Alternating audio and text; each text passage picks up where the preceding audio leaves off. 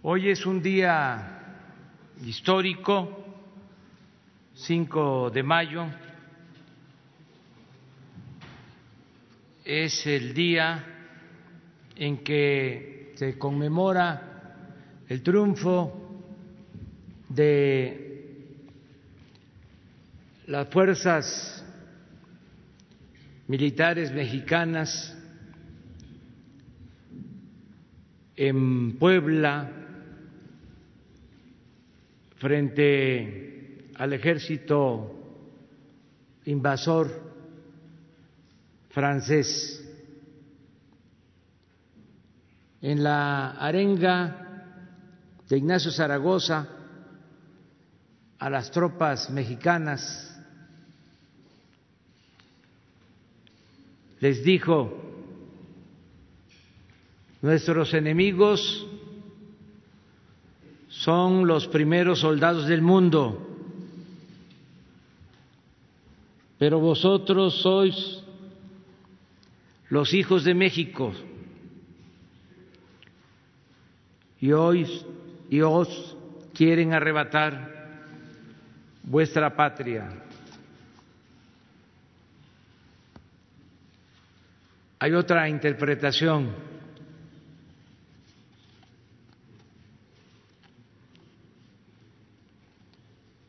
que dice, nuestro enemigo es el ejército más poderoso del mundo, pero ustedes, los soldados mexicanos, son los mejores hijos de México y os quieren arrebatar vuestra patria. Es célebre el telegrama que envía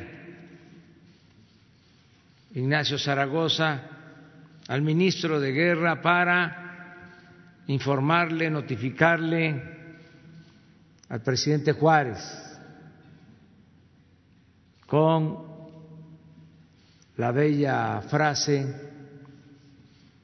las armas del Supremo Gobierno se han cubierto de gloria.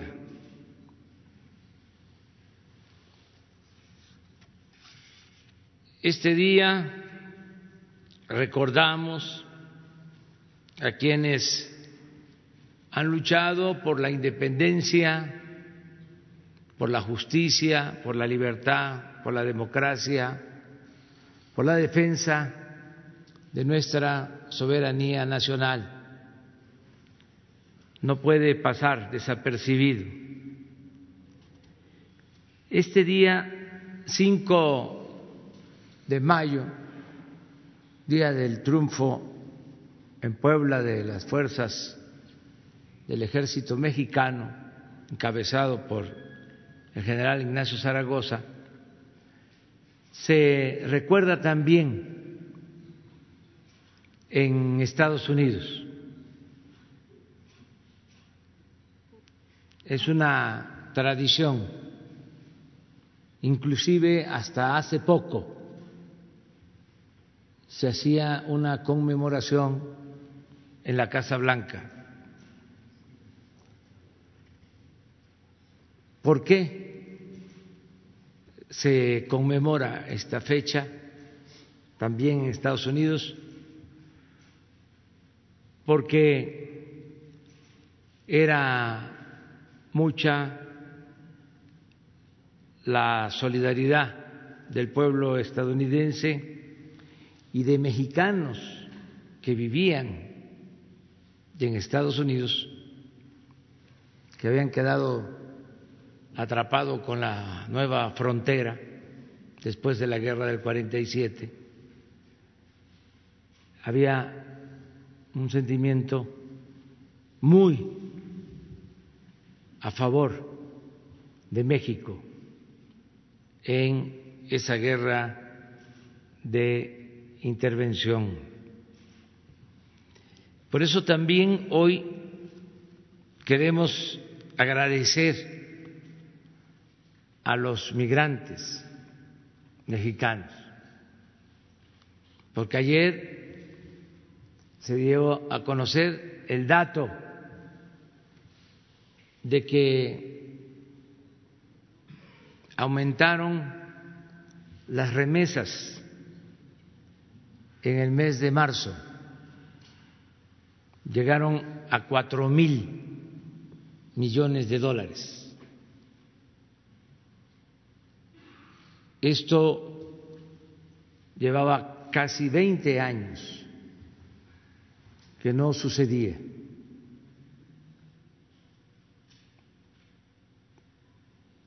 Hubo un incremento de febrero a marzo de 35 por ciento.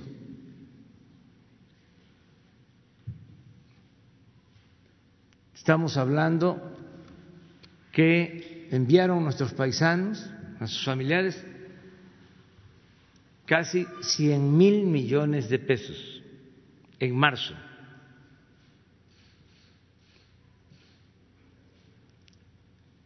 Alrededor de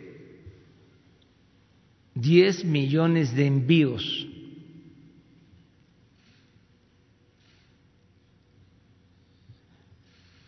Trescientos ochenta dólares en promedio por envío, nueve mil pesos por envío para diez millones de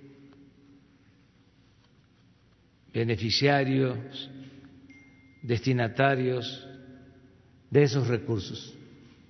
En estos tiempos les agradecemos mucho, mucho, mucho a nuestros paisanos, migrantes, héroes vivientes. Esto nos compromete a seguir apoyando al pueblo de México.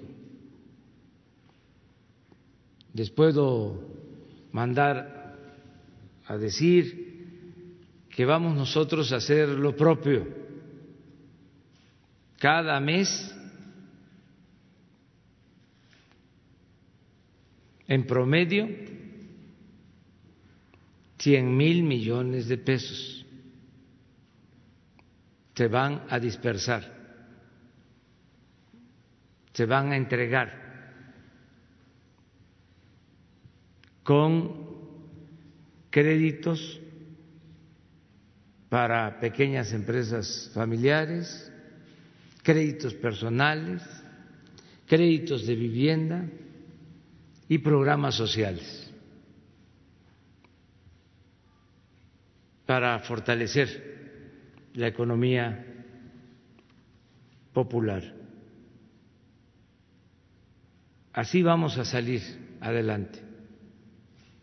Agradecerles mucho por este apoyo, por esta forma de solidarizarse con sus familiares, con los mexicanos. Es eh, una inyección de solidaridad, de apoyo verdadero ese apoyo sí se ve. Vamos hoy a presentar, como todos los martes, el informe de salud y vamos a dejar que nos eh, eh, conduzca, que coordine la exposición el doctor Jorge Alcocer y luego el doctor eh, Hugo López Gatel para informar sobre cómo vamos en el propósito de terminar de domar la pandemia del coronavirus, que salgamos airosos, que triunfemos. Entonces vamos a dejarle la palabra al doctor Alcocer.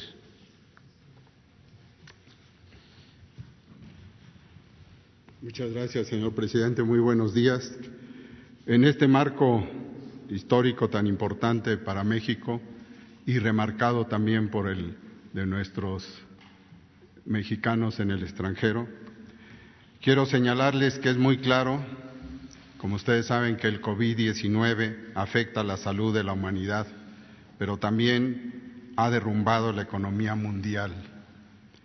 Hoy en el pulso de la ciudad trataremos en cierta forma tres temas enlazados por el virus. Pero el mayor contenido quisiera yo eh, que me acompañaran en esta reflexión del informe que todos los días, día tras día, presenta el doctor Hugo López Gatel y que hoy no, no faltará, trae consigo la emergencia de un nuevo científico, una nueva forma de pensar en la ciencia, diciendo no a la recolección ciega de hechos y sí a la interpretación racional de los datos, haciendo a un lado, cosa no fácil, los engañosos ganchos del mercado. Sabemos que no escucha el canto de las sirenas.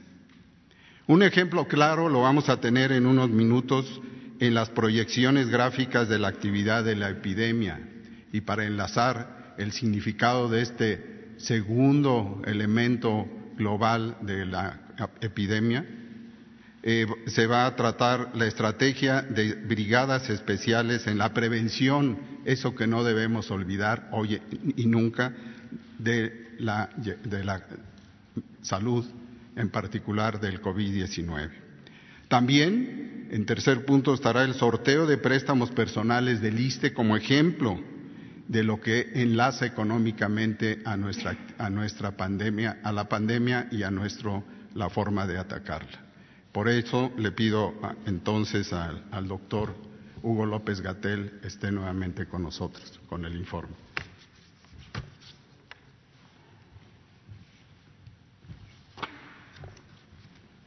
Muy buenos días. Con su permiso, señor presidente, maestro, gracias por sus palabras, canciller, directores, compañeros. Muy buenos días tengan todas y todos. Vamos a presentar de manera sintética el informe eh, diario, el correspondiente al más reciente que presentamos ayer por la tarde. Me voy a centrar en los elementos más sustantivos y la información semanal que eh, hoy tenemos actualizada. Llevamos 43 días de la Jornada Nacional de Sana Distancia, estas intervenciones que tienen como propósito disminuir la transmisión de COVID y disminuir el número de contagios y, por lo tanto, el número de personas enfermas para que todas puedan ser atendidas en los hospitales del país.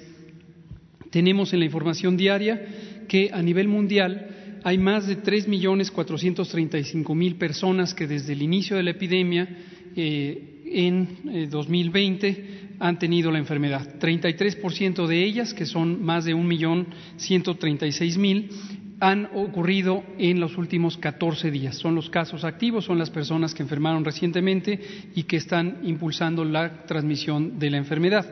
La tasa de letalidad global se ha estabilizado en 7% en los últimos eh, tres días.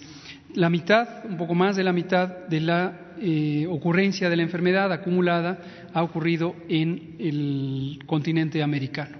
En el panorama nacional, lo que vemos es que desde el primer caso confirmado, el 28 de febrero de 2020, se han acumulado 24.905 casos, de los cuales 6.696 son de los últimos 14 días y son, por lo tanto, eh, la parte activa de la epidemia. Desafortunadamente han perdido la vida ya 2.271 personas directamente por presentar las formas graves de esta enfermedad, de esta enfermedad COVID causada por el nuevo coronavirus SARS-CoV-2. Se han analizado más de 100.000 personas que en su momento fueron casos sospechosos, se les han hecho las pruebas correspondientes de laboratorio y han resultado o negativas, como casi 62.000 de ellas o positivas como son los 24.905. Cuando lo vemos en el mapa, esta carga acumulada de casos, carga histórica, vemos que prácticamente todo el territorio ha tenido eh, casos y eh, solamente el estado de Durango ha tenido menos de 100 casos, todos los demás han tenido más de esa cantidad. Lo vemos en una forma gráfica, en este gráfico de barras, donde vemos que la Ciudad de México es la zona donde ha habido mayor cantidad de casos, conjuntamente con los municipios conurbados del Estado de México y esto representa prácticamente la mitad de la carga acumulada de enfermedad. Sin embargo, también es importante verlo con los casos nuevos, los casos de los últimos 14 días, que son estos 6.696, que en este momento se distribuyen como se muestra en el mapa, y aquí empezamos a notar algunos estados que empiezan con su ciclo epidémico, en particular son Veracruz y eh, Yucatán. Cuando lo vemos en el gráfico de barras, vemos también el orden en que se está presentando la intensidad de la transmisión. Aquí sí se puede interpretar como intensidad de transmisión debido a que son los casos recientes y vemos la Ciudad de México, el Estado de México, que es el Valle, no es el Valle de Toluca, es el Valle de México, seguidos de Tabasco, Veracruz y ahora ya Yucatán, que se pueden mostrar ahí como las eh, epidemias más recientes. Cuando comparamos, eh, considerando la población y utilizamos la incidencia, es decir, el número de casos divididos por la población que está en cada entidad federativa, vemos que a nivel nacional tenemos 5.23 personas por cada 100.000, por cada 100.000 que han tenido COVID en los últimos 14 días. Y en el mapa podemos ver esta distribución eh, heterogénea que se muestra más claramente en el gráfico de barras, en donde vemos en orden a la Ciudad de México, a Tabasco, a Morelos y a Yucatán. Hago notar a Morelos no porque esté en un estado de alerta, sencillamente porque siendo un estado que tiene una población relativamente pequeña comparada con otros, si comparamos esa población y la carga de enfermedad reciente, vemos también que Morelos es un sitio de interés porque está empezando ya con su ciclo epidémico más acelerado. Cuando vemos las lamentables defunciones en la siguiente gráfica, vemos que siguen el mismo patrón de ocurrencia eh, que sigue a los casos con un desfase de 10 a 12 días, que es el tiempo promedio en el que puede ocurrir la pérdida lamentable de la vida después de que se ha tenido la forma grave de COVID. Y recordamos a la población que esto es una enfermedad importante que no debe confiarse, en particular las personas adultas mayores, las embarazadas y quienes tienen enfermedades crónicas, como lo enfatizaré en unos pocos minutos.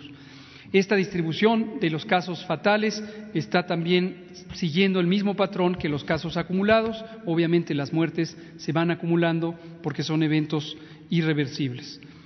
Y vemos en la siguiente diapositiva la distribución de casos de acuerdo a su fecha de ocurrencia, no a su fecha de registro, y vemos que existe un desfase entre el inicio de los síntomas y la demanda o solicitud de atención de salud. Y este desfase es de cerca de cinco a siete días. Esto es importante destacar que es importante que las personas que tienen estos eh, elementos de riesgo que he mencionado, enfermedades crónicas, embarazo o edad mayor de 60 años, no retarden su solicitud de atención. Vayan de manera inmediata si presentan los signos y síntomas de COVID, que son muy característicos, la fiebre, el dolor de garganta, la tos y otros que no son tan característicos como el dolor de cabeza, el dolor muscular y de articulaciones o de huesos. En la siguiente gráfica lo que vemos es la curva acumulada de casos, siempre tiene esta eh, orientación lineal, exponencial, eh, bueno, no es lineal, de hecho es exponencial, pero me refiero a eh, una progresión donde siempre aumenta, porque son los casos que se van acumulando, estos 24.905. De ayer a hoy, o más bien de anteayer a ayer, tuvimos una adición de 1.434 casos y en los últimos nueve días hemos tenido una magnitud semejante de incorporación de nuevos casos. En las siguientes tres diapositivas lo que vemos es la ocupación hospitalaria, que es el elemento principal de vigilancia epidemiológica durante la fase 3. ¿Por qué razón? Por lo que hemos dicho, el riesgo principal de la fase 3 en México y en cualquier parte del mundo es la sobreocupación de los hospitales. Ningún sistema de salud está previamente preparado para recibir un evento de esta naturaleza y lo que en su momento hicimos algunos países es que nos preparamos en el tiempo que tuvimos la oportunidad. En el caso de México, la preparación inició desde el 3 de enero con distintos planes de reorganización y uno de ellos incluyó la reconversión hospitalaria en donde por eh, modificar las condiciones de operación de los hospitales en el Sistema Nacional de Salud, por haber firmado un convenio con hospitales privados, por haber puesto instalaciones provisionales eh, para la atención de casos COVID y otras intervenciones, logramos duplicar la capacidad, más que duplicar la capacidad instalada para poder atender a las personas. Pero de todos modos, seguimos recordando la importancia de quedarse en casa, hay que quedarnos en casa, en particular ahorita que estamos en la parte más intensa de transmisión en las cinco zonas urbanas que han sido destacadas como las de transmisión más activa. Regresando aquí al mapa, vemos la distribución de los 674 hospitales designados para la atención COVID y con el reporte de 95% de ellas, sabemos que el 31% de las camas que han sido designadas, que son eh, para hospitalización COVID están en este momento ocupadas. Y en las siguientes dos gráficas vemos en dos capítulos, en dos secciones, en esta diapositiva la ocupación de camas generales, no son camas para personas extremadamente graves, sino son moderadamente graves que requieren hospitalización. Y vemos en la eh, barra del lado derecho la eh, distribución nacional de la ocupación, donde tenemos 31% de las camas destinadas a COVID ocupadas, pero todavía el 69% disponibles. Si lo vemos en el orden de izquierda a derecha, destaca el orden en que está la ocupación hospitalaria con la Ciudad de México que tiene al revés 69% de su capacidad instalada ya con la reconversión en este momento ocupada. Sin embargo, como anunció ayer la jefa de gobierno, seguimos trabajando en expandir la capacidad y en la Ciudad de México se van a reorganizar todavía cinco hospitales adicionales y se está construyendo la unidad temporal COVID en el autódromo de la Ciudad de México, lo que a su vez va a expandir aún más la capacidad. Entonces, eso hay que hacerlo, como se puede ver, todavía cuando hay capacidad de reserva, pero nos vamos adelantando en cada paso a aumentar la capacidad de modo que no lleguemos al punto límite. En la siguiente se ve en estas gráficas eh, de barras con eh, color verde la ocupación, en promedio la eh, curva, la barra nacional en el extremo derecho de la diapositiva, 25% de las eh, camas para pacientes extremadamente críticos están ocupadas, pero todavía tres cuartas partes, 75%, quedan disponibles. Si nos regresamos al lado izquierdo y lo vemos en orden por las entidades federativas, la Ciudad de México tiene 61% de ocupación, todavía 39% de disponibilidad. Vámonos a la parte de la información semanal para caracterizar la epidemia. Esta la ponemos semanal porque cambia poco, de hecho ha cambiado muy poco a lo largo de la fase 3 y lo que vemos aquí es los casos acumulados por edad y sexo, donde ha tenido una distribución bastante estable y podemos ver que para ambos sexos tenemos la distribución a lo largo de todas las edades, particularmente en donde hay mayor cantidad de población, obviamente las personas adultas jóvenes. En la siguiente diapositiva lo que vemos es la comorbilidad, es decir, qué condiciones de salud son las que se asocian con eh, alta frecuencia en personas que tienen COVID. Y lo que vemos es, en esta distribución de porcentajes, que 43% tienen hipertensión, esto es más que lo que eh, existe en la población en general, que es cerca del 35% de prevalencia de hipertensión en personas mayores de 20 años. Diabetes tenemos casi 40% de personas que tienen COVID tienen diabetes y esto contrasta con un promedio nacional de 14% de diabetes para personas mayores de 20 años.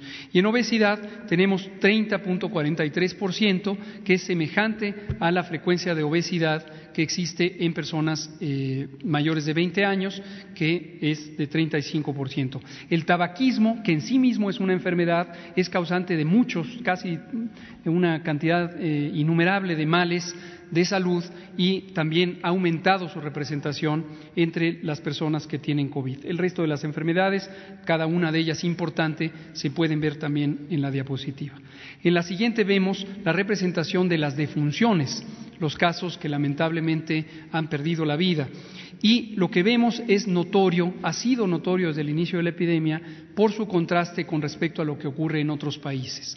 Tenemos a personas adultas mayores, prácticamente de todo el intervalo desde los 40 años, que tienen también casos fatales.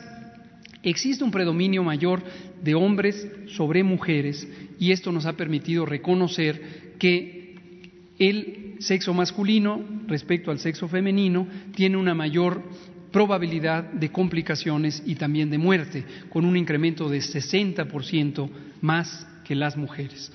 Y, eh, pero llama la atención, es notorio, el impacto que tiene estas enfermedades crónicas, como ya se mencionaba ayer, lo mencionaba el propio presidente, que tiene sobre la epidemia de COVID. Es decir, una gran carga de enfermedad crónica causada por una mala alimentación a lo largo de 35 o 40 años, hoy está cobrando una factura más con un evento agudo que podría uno pensar de inicio no tendría relación, pues aquí tiene una clara relación y es uno de los mecanismos más por los que las enfermedades crónicas nos dañan. Finalmente, o casi finalmente, vemos aquí la letalidad de acuerdo a la condición de gravedad y pueden ver en la primera columna de esa tabla distintas categorías de acuerdo a la intensidad de la enfermedad. Ambulatorio quiere decir los casos leves, le llamamos ambulatorio porque se tratan en su casa, no necesitan hospitalización. Y luego tres niveles de la condición de pacientes hospitalizados, estables, graves y los intubados, que son los más graves. Están los números, tanto de casos como de defunciones, y en el extremo derecho, en la última columna, lo que vemos es la letalidad. Esto es el porcentaje de personas para cada una de estas categorías que pierden la vida y se puede ver claramente esta progresión, este gradiente, en donde las personas hospitalizadas, intubadas, tienen una mayor probabilidad de perder la vida. Ahí aparece un 52% que puede ser todavía una subestimación con respecto a la letalidad en general. ¿Cuál es la razón? Tenemos una proporción importante de personas que llegan demasiado tarde. Entonces ni siquiera quedan registradas como intubadas porque pierden la vida en horas después de haber arribado al hospital. Y en la siguiente diapositiva lo que vemos es la positividad. La positividad es el porcentaje de personas que teniendo las características clínicas de COVID se les toma una muestra para procesar eh, un análisis de laboratorio y que se encuentran positivas al virus COVID.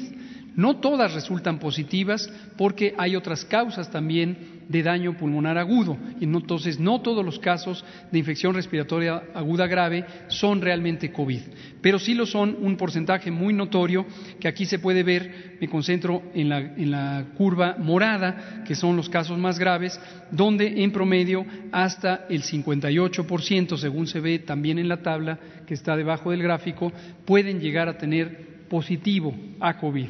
Y obviamente los casos menos graves tienen menor frecuencia.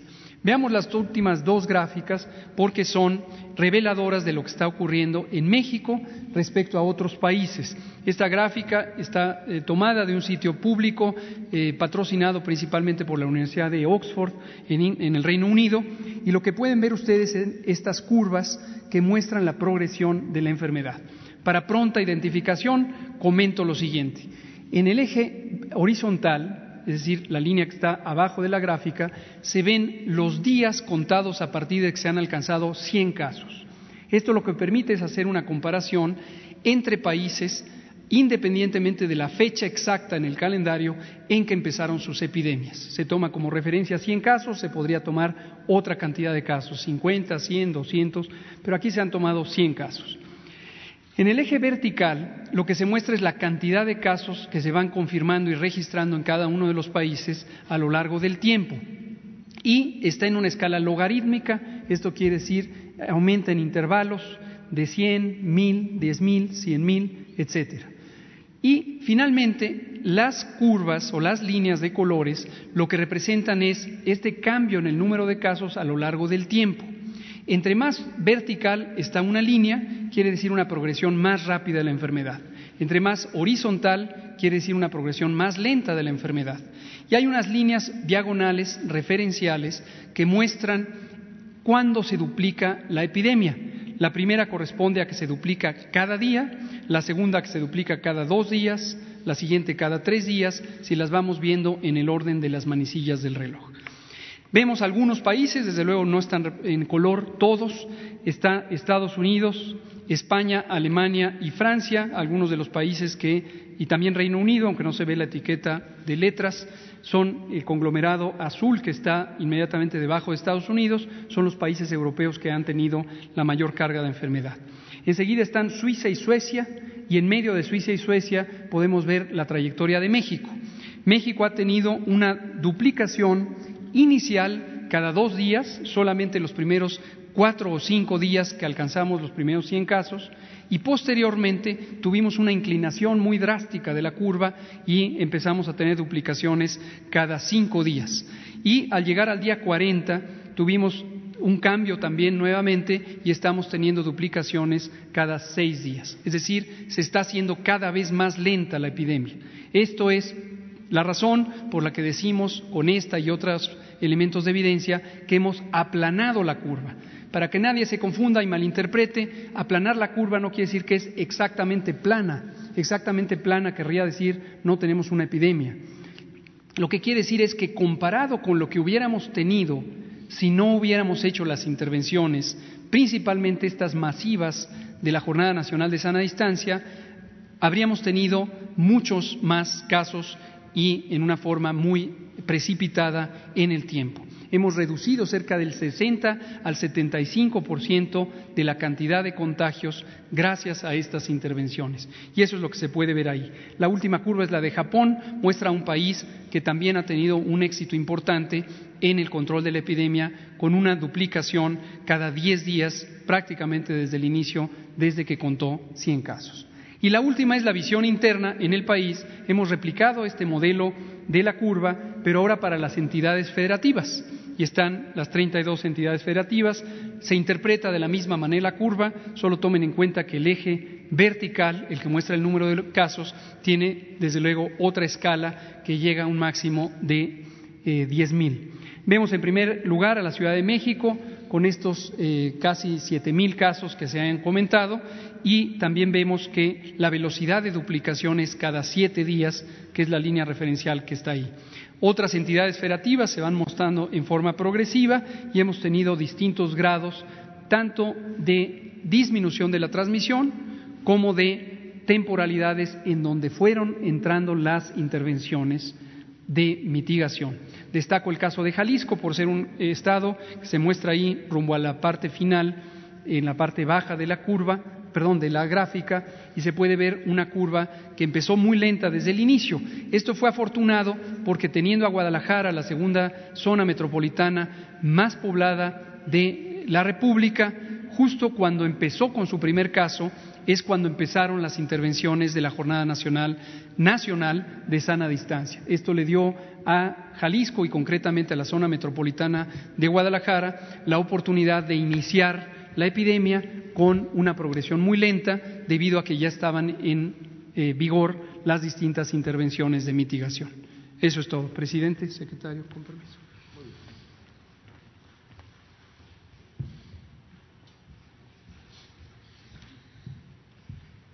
Muy buenos días a todos ustedes. Como parte del programa de reactivación económica anunciado hace un par de semanas, el ISTE, el Instituto de Seguridad y Servicios Sociales para Trabajadores del Estado, pone a disposición de los trabajadores del Estado un fondo de préstamos personales por casi 35 mil millones de pesos que serán distribuidos mmm, alrededor de 672 mil 200 créditos personales. La siguiente lámina, por favor. A iniciativa del señor presidente de la República, y con el apoyo y coordinación de los sindicatos, el Sindicato Nacional de Trabajadores de la Educación, de la FECHE, de la UNAM, se hizo una reprogramación en el programa de créditos personales con tres vertientes muy importantes. La primera de ellas es que en los créditos ordinarios, los, verdes, se hizo un incremento de, un 18% en el monto, para que pasaran de 20.700 a 36.800 pesos. También se hizo una baja de 1.5% en la tasa de interés en cada uno de estos créditos. En los ordinarios conocidos como verdes se pasó de 9 a 7.5%, en los especiales conocidos como rojos de 12 a 10.5% y en los conmemorativos como, que son conocidos como blancos de un 14 a un 12.5%. En otro programa de, las que estamos llevando a cabo en la tarde vamos a presentar una tabla comparativa de estos eh, tasas de interés con respecto a la banca comercial para que se den cuenta la enorme diferencia que existe entre los créditos que da el ISTE con respecto a la banca comercial. Y finalmente una tercera vertiente que es la más innovadora tiene que ver con eh, sorteos electrónicos que se pone por primera vez como una parte, como parte de la transparencia y la equidad que el señor presidente de la República ha estado impulsando. Con, esta, con este sorteo todos tienen las mismas posibilidades de ganar. El día de ayer se llevó a cabo ya el primer sorteo, se abrió la convocatoria el pasado 21 de abril, el 30 de abril se cerró, se cerró la primera convocatoria. Aquí vale la pena destacar que se inscribieron 165.765 trabajadores, jubilados y pensionados, para participar en un sorteo de 32.222 pesos con una bolsa de más de 1.800 millones de pesos. Eh, la distribución quedó así, eh, ordinarios son el 62%, que son 20 mil, los rojos, que son los especiales, eh, que significan el 37% de 12 mil, y los conmemorativos, 222 créditos. La siguiente lámina, por favor. Estos préstamos personales se distribuyen en todo el país de manera proporcional a la afiliación que tenemos en el instituto eh, tenemos 470 dependencias y como ustedes pueden darse cuenta, estos préstamos personales que están distribuidos en todos los estados de la República ayudarán al consumo de cada uno de estos estados y estimularán también con esto parte de la reactivación económica que se quiere llevar a cabo. La siguiente lámina ilustra básicamente eh, cómo se distribuyeron estos créditos. Eh, para jubilados eh, fueron 5.410, que significan el 17%, y el 83% restante para trabajadores en activo. Otra lámina interesante es la siguiente, que tiene que ver cómo se distribuyen por eh, dependencia afiliada al instituto. El 31% fue distribuida para los trabajadores de la educación, particularmente maestros, el otro 20% para trabajadores de la salud y posteriormente para jubilados y pensionados, que significan el 17% y así sucesivamente. Eh, finalmente, la parte ya importante para quienes obtuvieron los folios ganadores, la siguiente lámina, por favor. Básicamente, la siguiente lámina, por favor. Es, esta es un tema interesante, dado que ah, hoy eh, se publican ya los folios de los ganadores y lo que estamos haciendo en el ISTE es convocarlos para que eh, de acuerdo al orden alfabético, puedan ir de lunes a viernes a las oficinas del instituto, pueden hacerlo también a través de manera, de manera electrónica, pero sí tendrán que ir a las oficinas, a las ventanillas del ISTE a recoger su cheque. Vale la pena aquí también destacar que eh, a partir de mañana se reabre una vez más el registro para participar en el siguiente sorteo que se llevará a cabo el 28 de mayo y aquellos eh, participantes que no obtuvieron eh, el, número de folio ganador en el primer sorteo pueden volver a participar en el segundo sorteo. Y finalmente, eh, la siguiente lámina, aquí está lo, como lo hemos difundido, cualquier tipo de consulta es, es nuestro correo electrónico, el número telefónico y nuestra página de internet es cuánto? Pues básicamente es la información. Eh, vamos a abrir para preguntas. La lista. Ah.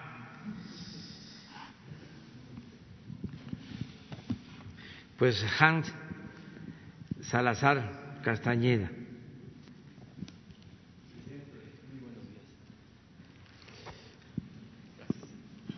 Buenos días, presidente. Hans Salazar de ZMG Noticias, Grupo Político y Zócalo Virtual. Eh, Pues preguntarle, el, día de ayer eh, sigue el tema de, eh, Felipe Calderón. Eh, la, autora, la periodista Anabel Hernández volvió a citar que el presidente pues encabezaba incluso reuniones con el propio presidente con reuniones con narcotraficantes de acuerdo a una carta eh, emitida por, eh, enviada por eh, un narcotraficante apoyado la Barbie. ¿Por qué es importante plantearle este tema en este momento, presidente? A pesar de que ayer mismo un compañero mío ya se lo había preguntado.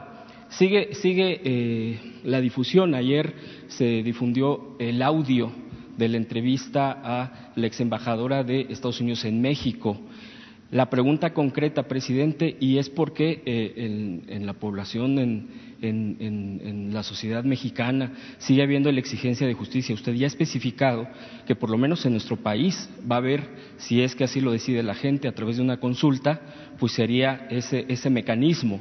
Concretamente le preguntaría, presidente, eh, en, Estados Unidos sigue la investigación contra el eh, exsecretario de Seguridad Pública.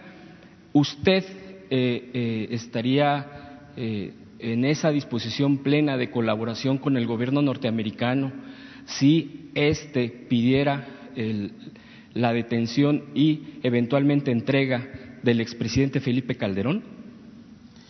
Miren, en efecto hay una investigación en Estados Unidos, según sabemos, no es en contra del expresidente Felipe Calderón, el que está detenido y está siendo juzgado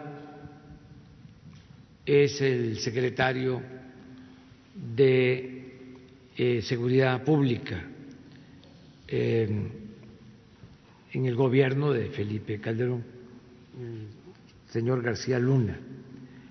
Eh, se conoce que cuando se llevan a cabo estas eh, investigaciones se em, reúnen elementos, se llama a declarar a quienes tienen información y eso es lo que creo se va a seguir haciendo en Estados Unidos. Si alguien tiene información, pues está obligado también a entregarla, aún siendo eh, periodista.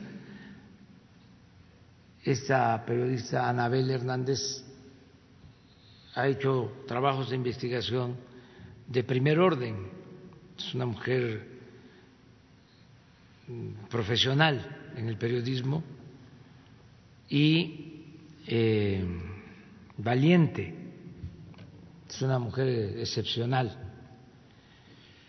Entonces, si ella lo decide, porque también es por voluntad, eh, puede aportar esas pruebas para este caso.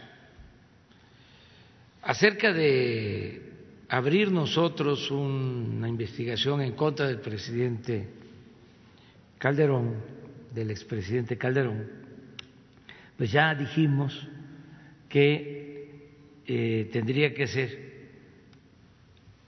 a partir de una consulta ciudadana y no solo para su caso, sino estamos planteando que se le pregunte a la gente o que los ciudadanos lo demanden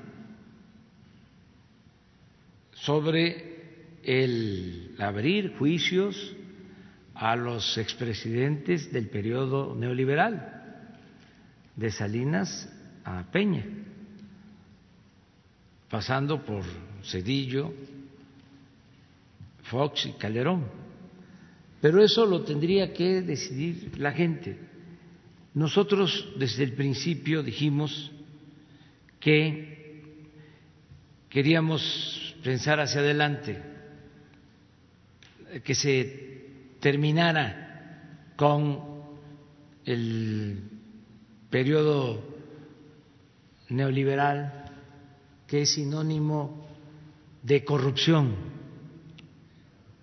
Entonces, eh, dijimos que íbamos a hacer nuestro trabajo, incluso dije, eh, esta situación de no iniciar procesos judiciales en contra de los expresidentes eh, no significa también que no se aplique la ley contra nosotros.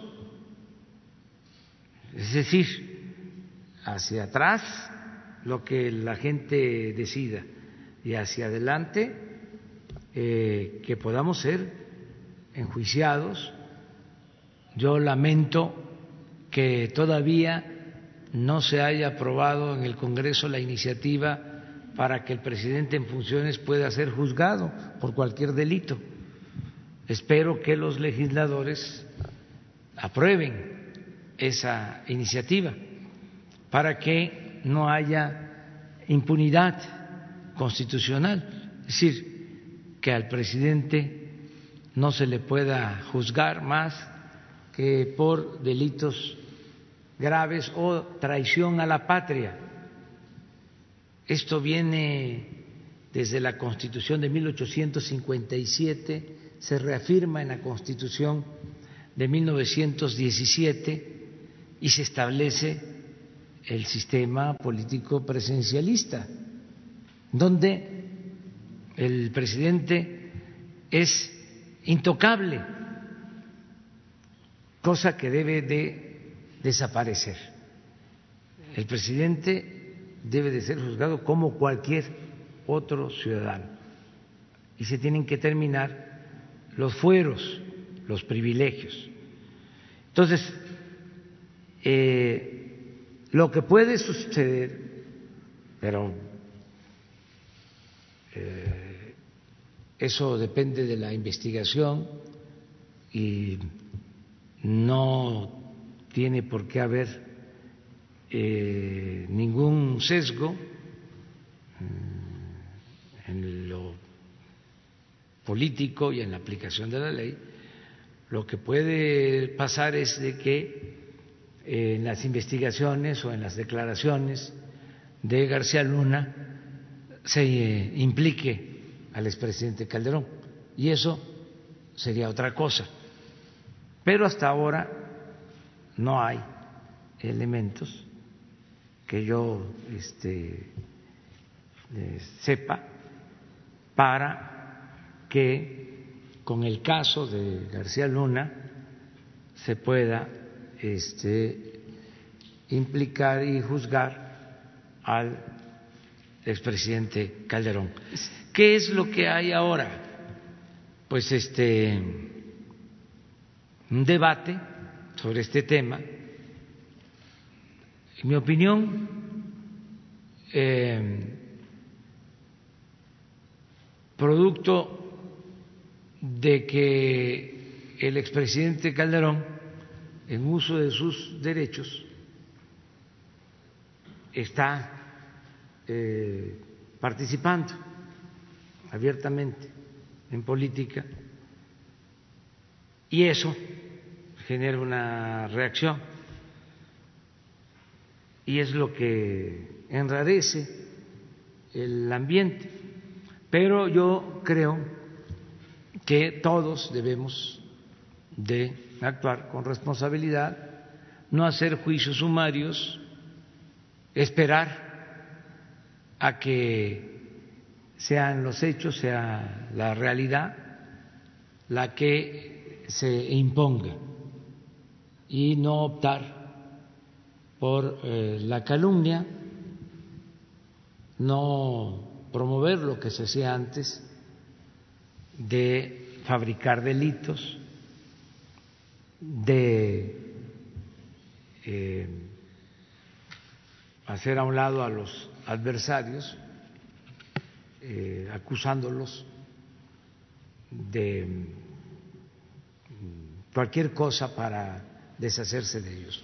Eh, sin embargo, si usted recibe solicitud del gobierno norteamericano para eh, si le solicitaba información al respecto del expresidente eh, Felipe Calderón, ¿usted estaría dispuesto a colaborar? Si es que lo en el marco de la legalidad nuestra, este, si se solicita, hay convenios de colaboración internacional y existen convenios de cooperación con Estados Unidos. En ese marco se entregaría la información, pero no nos adelantemos, esperemos a que termine el juicio eh, y eh, vamos a actuar siempre con rectitud, aunque se trate de nuestro adversario, aunque, entre otras cosas, eh, el expresidente Calderón nos haya robado la presidencia. Presidente, eh, otro punto, eh, a propósito de que usted hizo referencia en un principio de esta conferencia eh, hacia los migrantes, que en efecto, bueno, han roto el récord que usted ya ha mencionado y toda la pues el heroísmo que siguen manteniendo y ellos siguen expresándole apoyo constantemente. Seguramente usted sabe a través de las propias redes, a través de las propias expresiones, e incluso en este momento seguramente en, el canal del propio de YouTube de, la propia eh, presidencia del de usted siguen expresándose al respecto. La pregunta sería en, la eventual, en el eventual encuentro eh, eh, que usted va a tener con el presidente Trump en, estos, eh, digamos, próximos meses, en junio, julio, dependiendo la agenda de, usted, del, mandatario norteamericano, ¿usted estaría dispuesto a empezar a iniciar algún tipo de plática para poder em, mirar hacia los migrantes en el tema migratorio de reforma, de poderlos respaldar Estamos hablando de los migrantes que ya están viviendo en Estados Unidos y que obviamente tienen una situación endeble. Usted eh, eh, avisora en su agenda dentro de este agradecimiento, de esta colaboración con el presidente norteamericano, esta situación muy puntual. Eh, hay una inquietud al respecto. Quisiera yo preguntarle si eso, esto lo tiene en su horizonte en esta próxima reunión que tiene. Sí, no lo descarto, porque mm, este, siempre nosotros tenemos la obligación o debemos de eh, proteger y garantizar mm, los eh, derechos de los migrantes mexicanos y buscar eh, su regularización en Estados Unidos. A los que no están todavía eh, legalizados como residentes eh, estadounidenses. Eh, claro que sí. sí, y hay muy buena relación con el presidente Trump, pero vamos a esperar en la agenda si se da el encuentro son básicamente eh, dos temas. Uno, eh, expresar nuestra solidaridad con el pueblo estadounidense y el agradecimiento por el apoyo que hemos recibido para enfrentar la pandemia del coronavirus.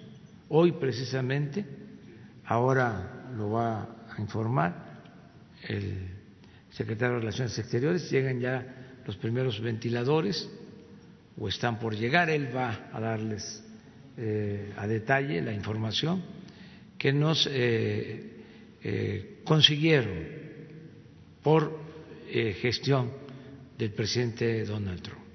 Entonces, esto es importante, como también, si puedo, hacia adelante, haría lo mismo eh, visitando eh, China, porque, repito, me invitó el presidente chino y ellos también nos han ayudado mucho. Eh, em, hemos podido adquirir equipos médicos fundamentales. Entonces, es ir a agradecer en nombre del pueblo de México por este apoyo, por esta solidaridad. Y lo segundo, en el caso del el encuentro posible con el presidente Trump, es el inicio, es participar en el inicio de la aplicación, de la entrada en vigor del Tratado de Libre Comercio. Esto eh, a partir del primero de julio, que eh, va a coincidir con eh, el restablecimiento de la normalidad económica y comercial. Eh, nosotros, si nos los permiten los médicos, los especialistas, los científicos, queremos iniciar eh, la reapertura de actividades poco a poco y no en todo el país, sino por regiones y cuidando eh, todas las medidas sanitarias, eh, tenemos pensado iniciar en algunas partes el día 17 de este mes. Y a finales de este mes eh, en el país. Y esto significa eh, la posibilidad del regreso a clases en regiones, implica la apertura de actividades eh, económicas, mm, las que tienen que ver con la industria de la construcción, la minería, todas las actividades que son muy importantes en lo económico, pero que también pueden eh, controlarse en lo sanitario. Es decir, que eh, puedan ser este, cuidados los trabajadores para que eh, no tengamos brotes mm, y de nuevo se nos complique la situación de la pandemia. Eh, está también lo de la apertura para la industria automotriz, lo que tiene que ver con la producción de autopartes de México, porque hay eh, una relación estrecha, son cadenas de producción que se dan entre México, Estados Unidos, incluso Canadá, es eso otra posibilidad. Y luego también no descartamos eh, abrir mm, poco a poco, con cuidado, eh, las zonas turísticas. Entonces, es eh, un plan. Bueno, el encuentro con el presidente Trump sería con ese propósito. Pero también este, nosotros estamos muy agradecidos con los eh, paisanos, con los migrantes. No es poca cosa lo que hacen. Imagínense, se van porque en su país no tuvieron oportunidad. Se van a buscarse la vida, a buscar eh, trabajo y algo que mitigue su, su pobreza y ahora nos envían estas remesas, que ya son la principal fuente de ingresos que tiene el país. Se dice eh, sencillo, cuatro mil millones de dólares. imagínense lo que significa esto en las comunidades más pobres, porque es donde va. Es la mejor distribución. Puede ser que tengamos crecimientos en otras ramas económicas, pero no hay una distribución eh, de ese dinero, de ese ingreso, tan equitativo como el caso de las remesas. Estamos hablando de 10 millones de familias. Eh, se está hablando pues de una eh, tercera parte de la población, una tercera parte de las familias.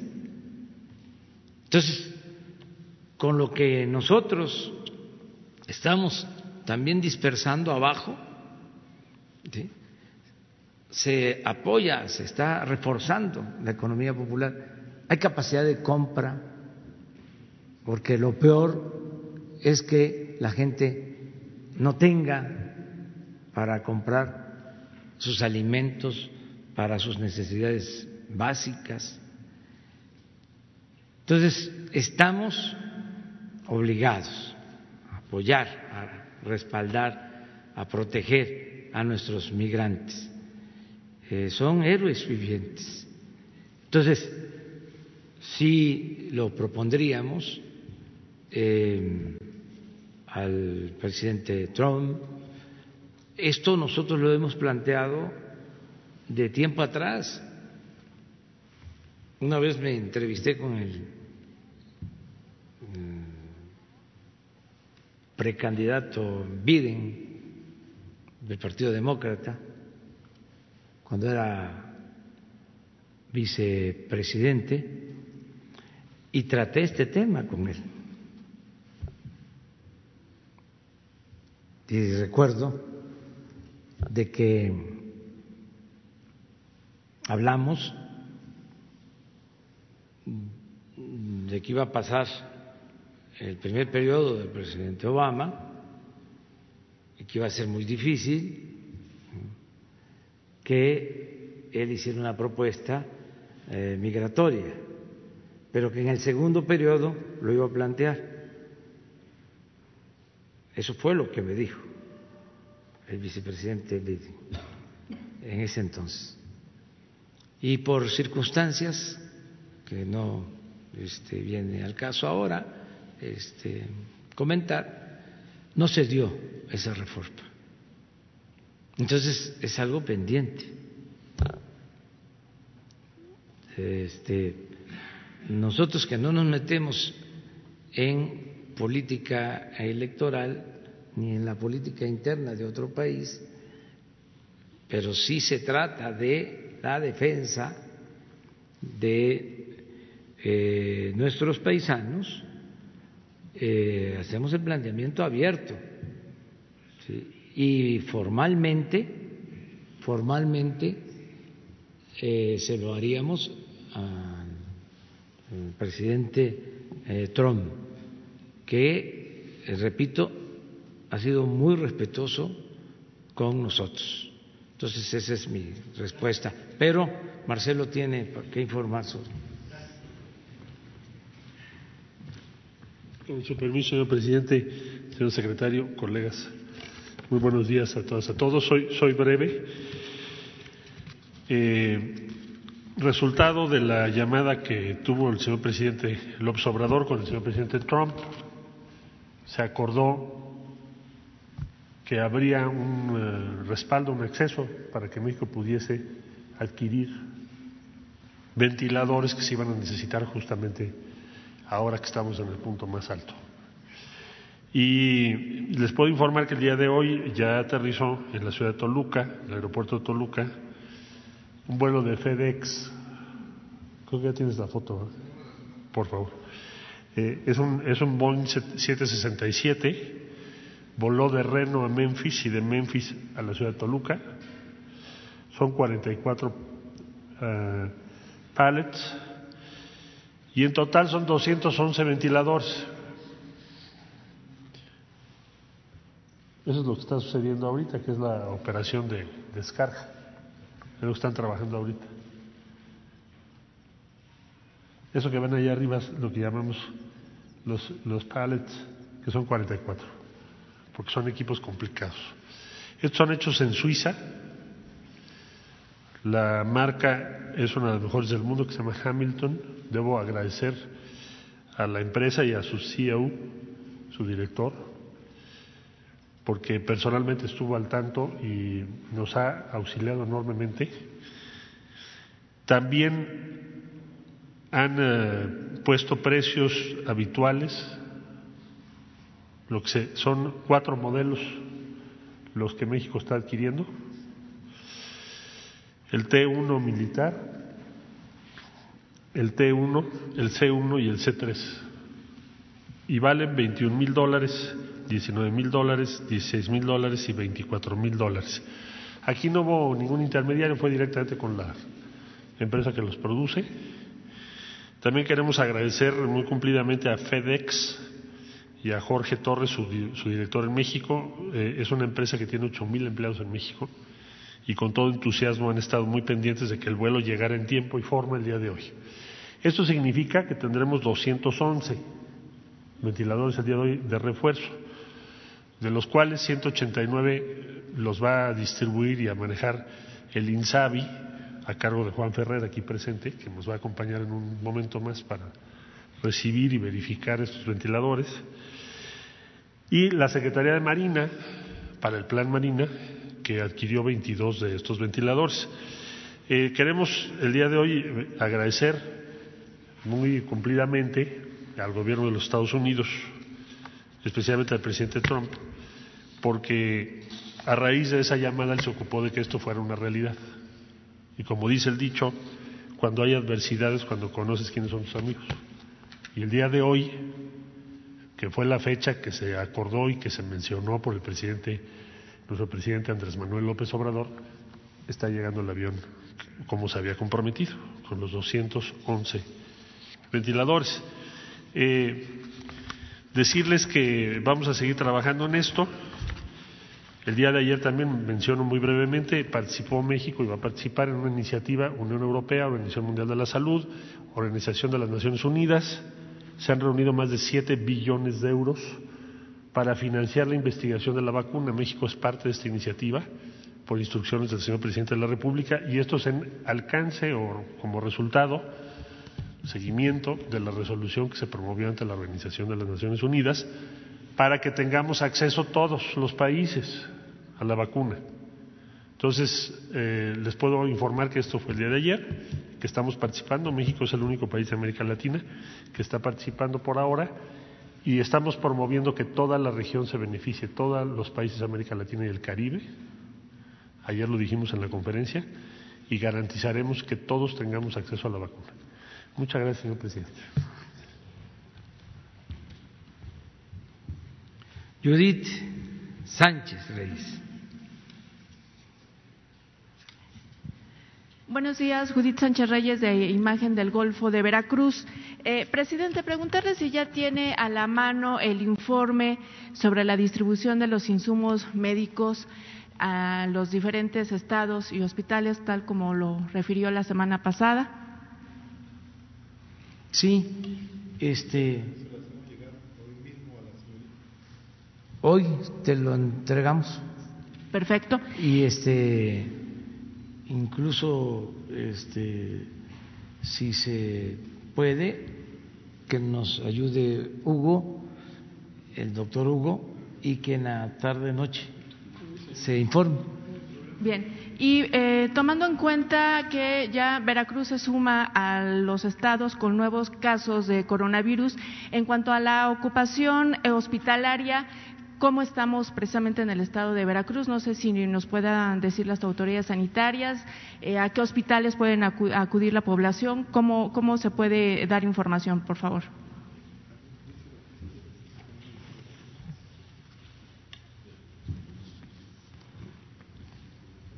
Con mucho gusto.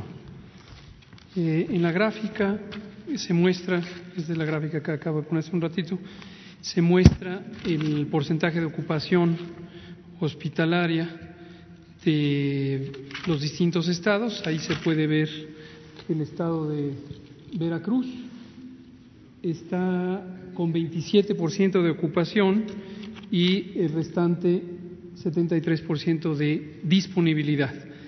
Y en la siguiente diapositiva se puede ver la, em, en el caso de las personas que requieren atención eh, en terapia intensiva o, mm, básicamente el uso de ventilador mecánico invasivo,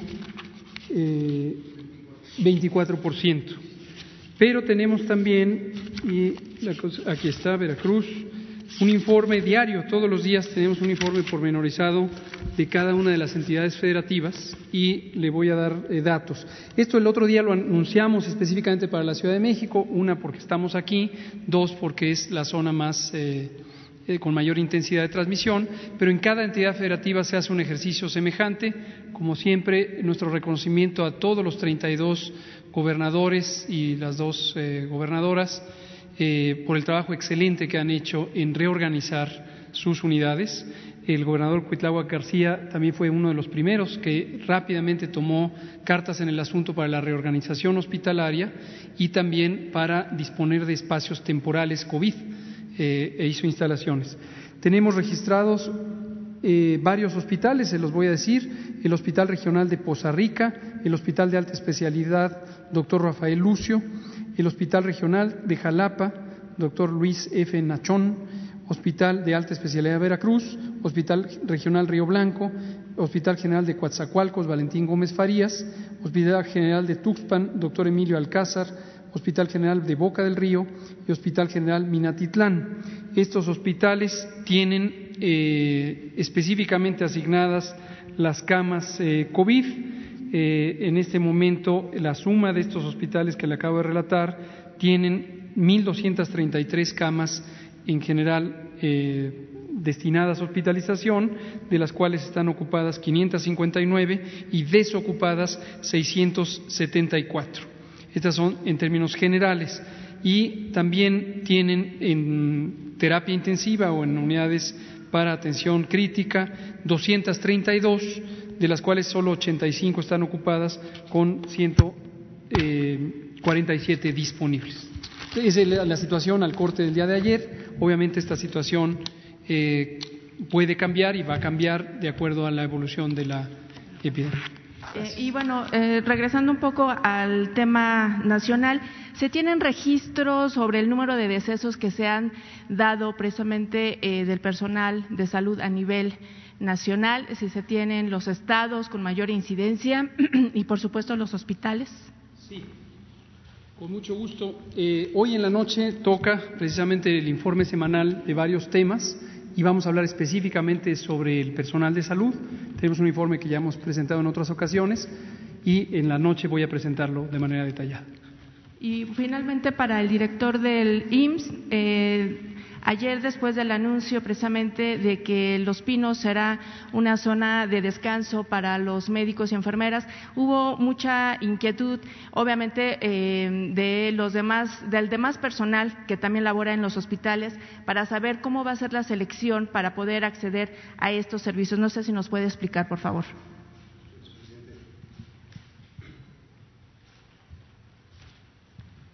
Eh, con su permiso, señor presidente, muy buenos días a todos y a todas, a quienes nos ven también. Eh, como lo comentábamos ayer, lo que hicimos primero fue una especie de sondeo interno para saber a quienes les podía interesar esta opción de poder tener un alojamiento eh, alterno a su domicilio, a su, a su casa, eh, durante esta pandemia. Eh, a partir de eso, el 85% de las personas en todo el país, no, no fue solamente en la ciudad, fue en todo el país y con mayor énfasis en los estados que tenían o tienen todavía mayor número de contagios. Eh, 85% nos dijeron que les interesaba. Eh, las razones eran la lejanía entre su hogar y su centro de trabajo, eh, tener algún familiar dentro de los grupos vulnerables, eh, o por temor a, las agresiones que han ocurrido en, estos traslados o al realizar algunas otras actividades. A partir de eso, eh, ya teniendo eh, esa valoración, hicimos un censo.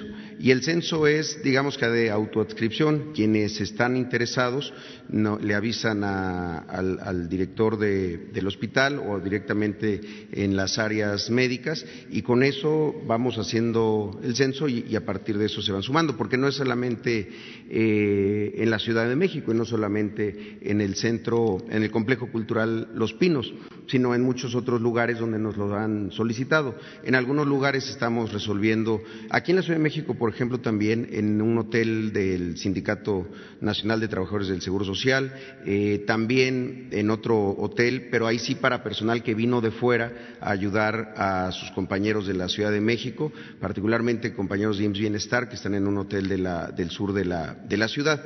Eh, entonces es solamente acercándose, es algo que estamos abriendo para todos los que lo necesiten. Vamos a ir por, por partes. En este caso empezamos no solamente en la Ciudad de México, sino particularmente con un, con un par de hospitales donde tenemos la mayor intensidad, es decir, donde están teniendo las cargas de trabajo más pesadas, en este caso el Hospital de Infectología de la Raza, el Hospital eh, de Tlatelolco y también eh, el General del Siglo XXI.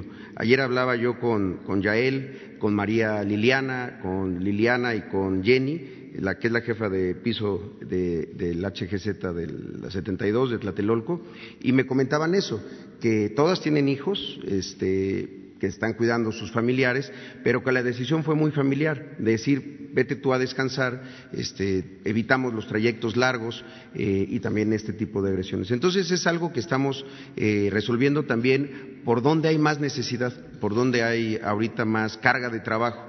Y estos son los hospitales que tienen el mayor número de pacientes, el mayor número de intubados y pues la presión más, más grande. Y lo vamos a ir haciendo así en todos los, los lugares. No, ellos mismos, quienes, quienes manifiestan el interés, nos lo hacen saber y a partir de eso los incorporamos. Por cierto, ahí en, Los Pinos eh, eh, tenemos hoy ya capacidad para 80 personas, ya están 58 ahí eh, y vamos a crecer hasta 100. Y todavía, pues ahora sí que todavía hay lugar y sobre todo para estas personas a las que queremos pues eh, atender y, cuidar mucho. Al final de cuentas ese es un espacio que se construyó para servidores públicos y las enfermeras, los enfermeros, los médicos, las médicas lo son, son servidores públicos y además de primera que están hoy arriesgando su vida pues, para salvar la vida de muchas personas más. Nada más como complemento dos cosas. Una que tuvimos la suerte pesar de la tragedia, de que eh, la pandemia no afectara de manera pareja, uniforme, en todo el país. Entonces, esto nos eh, ha permitido el que se estén reforzando los lugares donde tenemos más infectados, más hospitalizados, como es el caso de la Ciudad de México, del Estado de México, Quintana Roo, Tabasco, Sinaloa y Baja California. Porque esto fue lo que nos eh, recomendaron los médicos y eh, es lo que resultó de las proyecciones que se están haciendo en cada estado. Hoy precisamente tenemos eh, reunión a las ocho de la noche porque nos van a actualizar datos y proyecciones los técnicos, los matemáticos que están ayudando para saber qué comportamiento eh, de crecimiento de la epidemia de hospitalizados eh, se están dando en otras partes del país para ir a ayudar. Eh, ahora estamos concentrando incluso eh, equipos em, médicos en la Ciudad de México, eh, se han enviado a Sinaloa, Baja California, eh, se está apoyando a Tabasco, se está apoyando a Quintana Roo, en particular a Cancún, pero lo mismo se va a hacer si se necesita en Veracruz, en Yucatán, en Tamaulipas, eh, de acuerdo a las proyecciones. Eh, son dos eh, elementos buenos, entre otros. Primero que no nos tocó a nosotros ser el primer país con la mayor afectación. Ya hemos hablado que desgraciadamente, y lo lamentamos mucho, después de China fue Europa. Y a esos países de Europa los eh, agarró sin la preparación, porque fue de repente. Además del déficit que se fue generando de instalaciones médicas por la aplicación del modelo neoliberal en todo el mundo. Hablamos ayer de cómo en China, con tanto crecimiento económico, convertida China en la fábrica del mundo, con tasas de crecimiento del 10% anual, tuvieron que hacer eh, hospitales con urgencia. Bueno, eso fue un elemento eh, lamentable, eh, es una desgracia que de repente les llegó en Europa y a nosotros nos permitió prepararnos. Y lo otro que fue muy bueno, esto nos los eh, transmitió hace una semana Hugo, después de estar con el grupo de científicos, es de que la pandemia en México iba a tener estas características, que no iba a extenderse y a afectar este, a todo el país al mismo tiempo. Entonces, esa es una aclaración que es importante que se sepa, que donde se requiera, vamos, todos, este, como lo estamos eh, haciendo, donde más se eh, demanda, donde más se necesita, donde hay más hospitalizados, donde más tenemos que salvar vidas. Y lo otro que quería aclarar acerca de tu pregunta es de que, pues no solo son los pinos. Aquí aprovecho para agradecer a dueños de hoteles, que no se había mencionado, pero muchos hoteleros este, eh, pusieron mm, sus instalaciones al servicio de la causa, eh, básicamente en la ciudad. Le voy a pedir a la jefa de gobierno, porque ella fue la que me informó, de hoteles completos para eh, personal médico.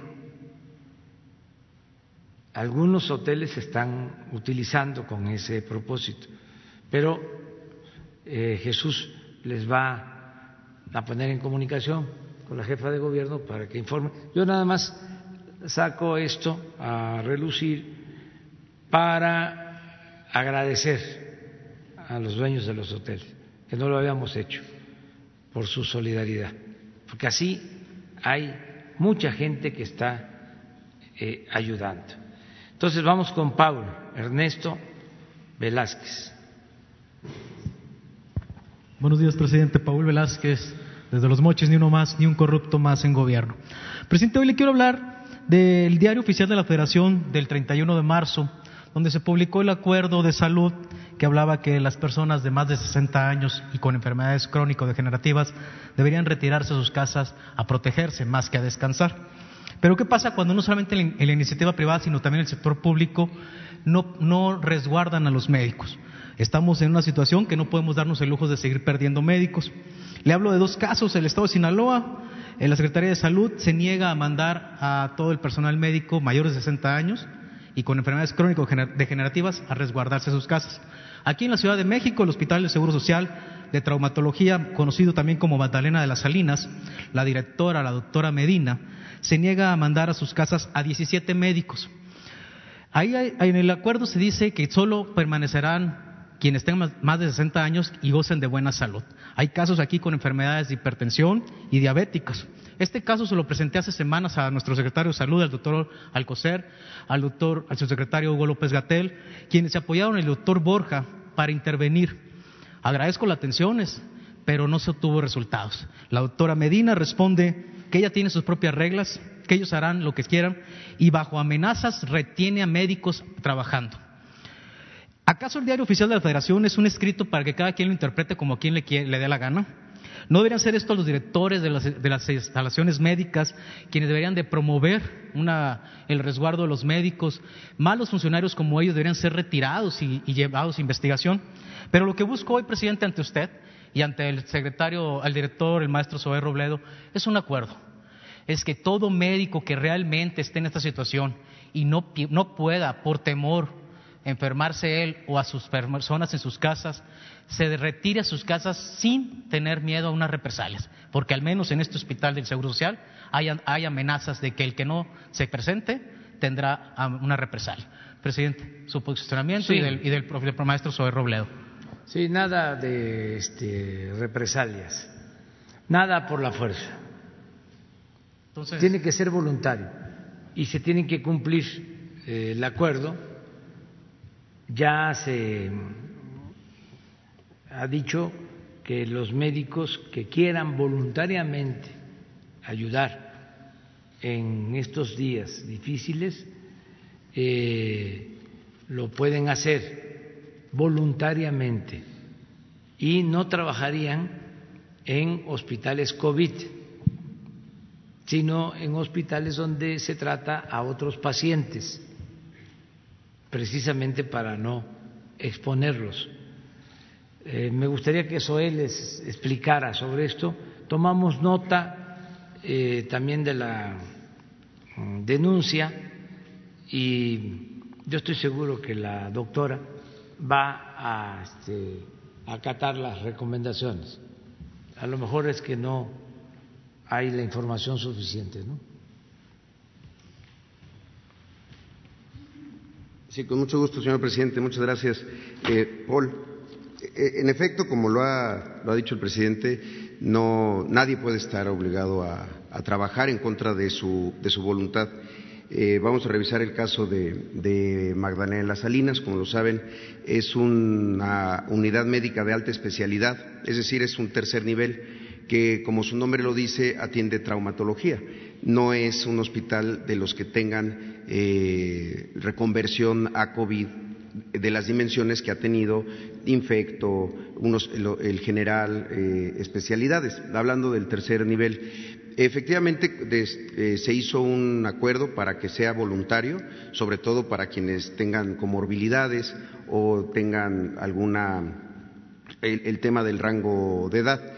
También se hizo eh, un alcance a un convenio que hicimos con el sindicato para un caso particular, porque al inicio, cuando se hizo el cierre de las escuelas, eh, en, esa etapa, pues que ya, ya fue hace más de un mes, eh, hicimos un criterio para quienes tenían o tienen pues hijos menores de 12 años.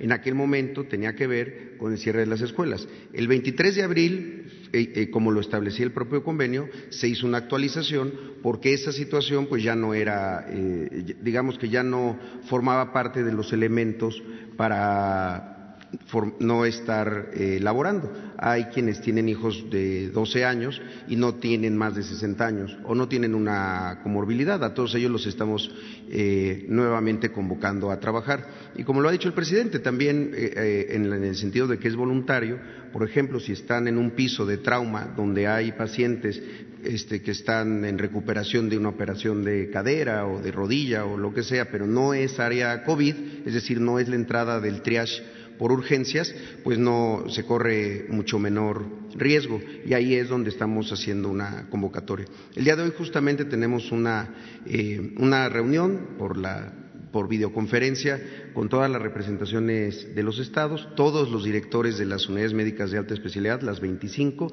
con sus respectivas juntas de gobierno y las respectivas delegaciones y secciones sindicales justamente para hablar de esto, de la necesidad de integrar los equipos COVID, que, insistimos, son voluntarios, pero sabemos que es parte de la vocación de los doctores, estar ahí cuando se les, se les necesita, de las doctoras, desde luego de las enfermeras y de todo el equipo de paramédicos, también las, eh, las técnicas de eh, atención a los derechohabientes, las asistentes médicas, el trabajo social, los técnicos de, de, alimentación. Es un equipo muy grande para echar a andar un hospital.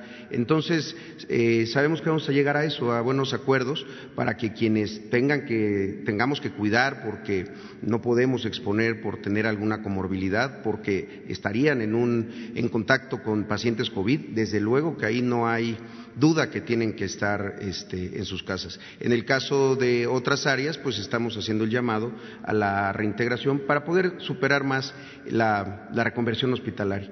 Por cierto, nada más, me permite, presidente, en el caso de los, de los pinos y de todos estos esfuerzos de los hoteles, que, que hay muchos, es específicamente para trabajadores que están en contacto con pacientes COVID.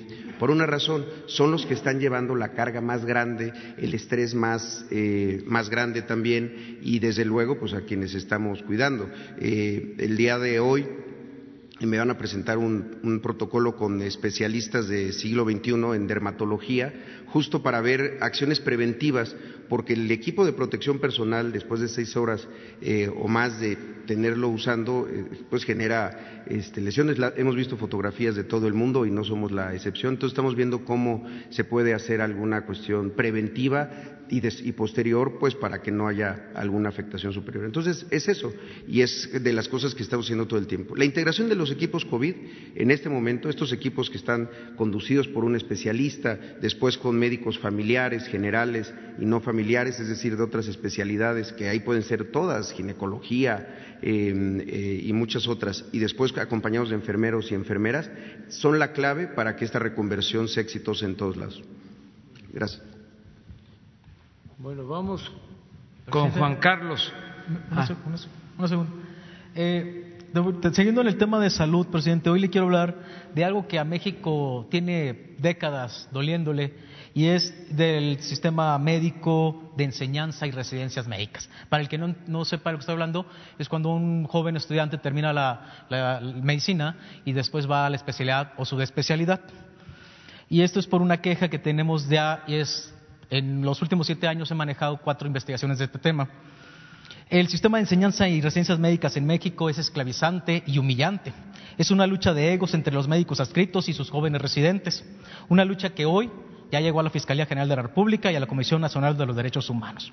Médicos que en lugar de estar luchando contra la vida, por salvar a sus pacientes en un quirófano, hoy están luchando por, entre ellos por caprichos y por manotear el presupuesto. La vida de un médico residente, o vida de gatos, como ellos mismos también se dicen, porque donde el residente de menor grado está al servicio de sus superiores, el R1 al R2, R3, R4, R5 y médicos adscritos, se someten a abusos como el retiro del primer cheque de cada año, donde el pretexto es, o la justificación, es que va a ser para hacer compras del salón o del cuarto de dormitorio. La máquina de escribir, hoy por hoy, en plena tecnología sigue siendo un castigo, donde los residentes ya no utilizan la computadora, si el médico le dice hoy vas a trabajar todo en la máquina de escribir.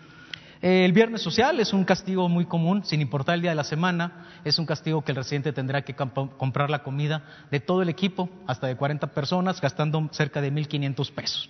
Jornadas de más de 48 horas. Le voy a hablar nada más del Hospital General de México, adscrito al sistema de salud. donde el doctor Ricardo Juan García Cavazos, jefe de enseñanzas, el doctor Jorge Caspenser, jefe de, servicios de urología, y el doctor Aldo Francisco Hernández, jefe de neurocirugía, hace semanas corrieron a cuatro residentes. Dos de ellos nada más le explico, el doctor Iván Busto, residente de tercer año de urología, y el doctor Omar Gómez, de quinto año de, residencia de neurocirugía.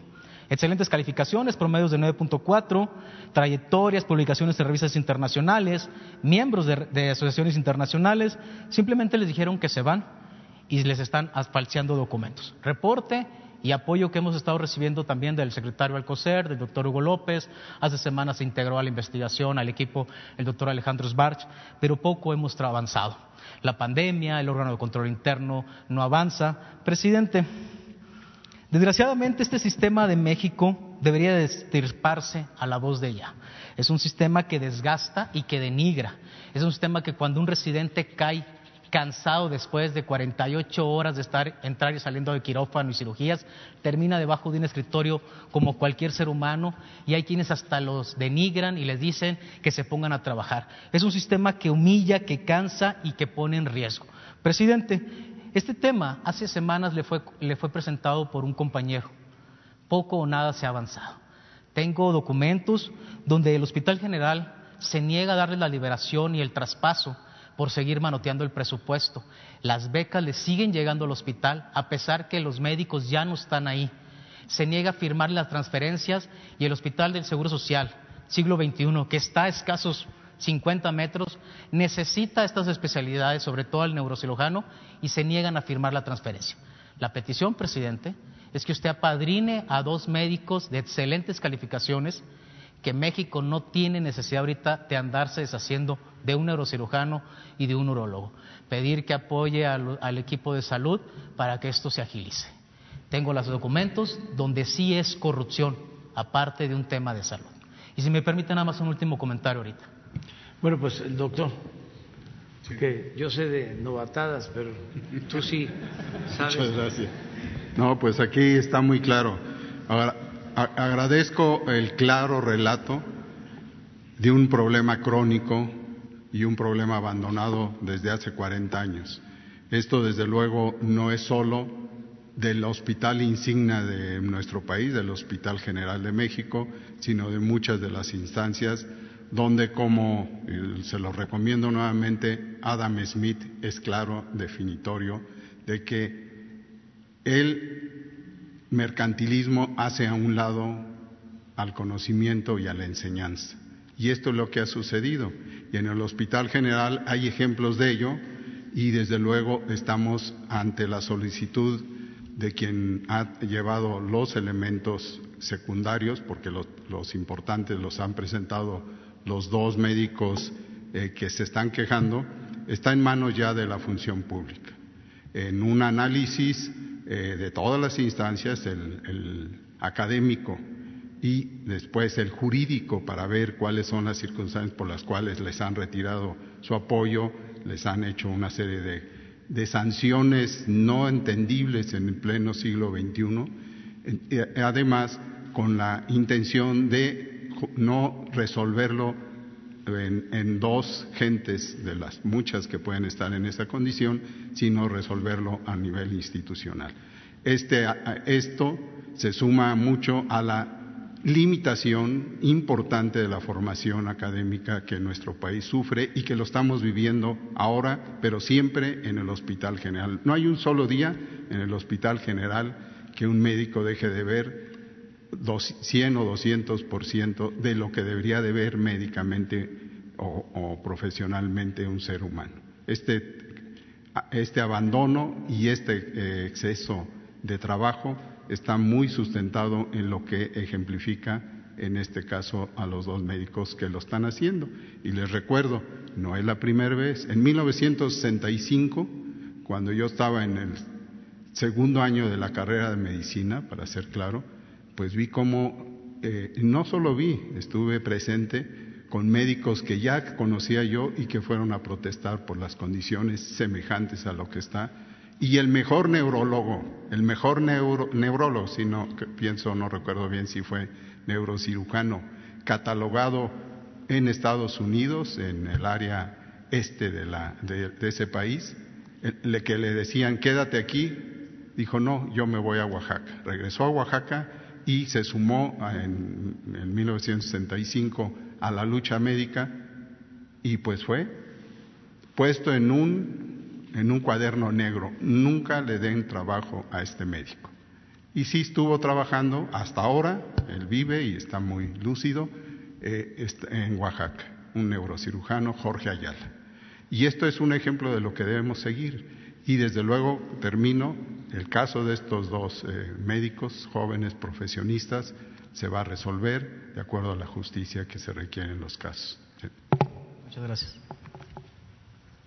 Presidente, por último, usted el día de ayer tocó un tema, ahorita habló, los adversarios de México con sus sistemas de desinformación y de mentiras atacan la mañanera y hasta buscan que esto desaparezca. Dos objetivos que les veo. El primero es que usted y su gobierno ya no se comuniquen con el pueblo de México. Y la segunda, fortalecerse ellos para seguir vendiendo mentiras. Algunos de ellos asisten a la mañanera y aunque aquí los vemos tranquilos y a veces atacan o increpan al presidente, en las redes sociales explotan cada vez que usted comete un pecado. En el mes de abril, usted cometió cuatro veces el mismo pecado, presidente, y no se lo perdonaron. para ser exacto, el sábado 4 de abril, después de la, en, la en la primera mañanera de sábado, usted dio la lista de los estados que habían elevado, votado para la reforma constitucional los derechos de los mexicanos. Esa misma tarde se escribía en las redes sociales, y digo en las redes sociales y no lo dicen aquí, los paleros se graduaron hoy de aplaudidores a la orden del presidente López Obrador. Una vez más, hay que diferenciar entre periodistas serios y estos adyectos. Esto lo escribía Arturo Páramo esa misma tarde. Y constantemente se reclaman que usted llame a un aplauso. Antes que periodistas, somos ciudadanos. Y como periodistas, si bien tenemos la obligación de denunciar lo que está mal, como ciudadanos tenemos la obligación de reconocer lo poco que se haga bien. No nada más de este gobierno, sino de los municipales, estatales y de los mexicanos. Como, pues, ciudadano presidente, yo, sí le yo le pido dos cosas. La primera, que cada vez que haya necesidad de aplaudir, lo aplaudamos fuerte. Porque eso es un reconocer que vamos bien. Y la segunda, que escuche un poco más a las redes sociales. No me refiero a los medios digitales como nosotros. Me refiero, usted tiene dos plataformas muy grandes, la que lleva su nombre y la del Gobierno de México, ambas en Facebook y en YouTube. Ahí, el pueblo que a usted se refiere como bueno y sabio explota cada vez que algunos de estos emisarios mentirosos o de fake news, fabricantes de, de lados de la información, toman la palabra. Cada vez que Arturo Páramo, Dalila, Isabel González, Reforma, Reporte Índigo, usted les da la palabra, el pueblo se enardece y se molesta. También le sugeriría que un día a la semana al menos, aunque estemos aquí presentes, responda a las redes sociales.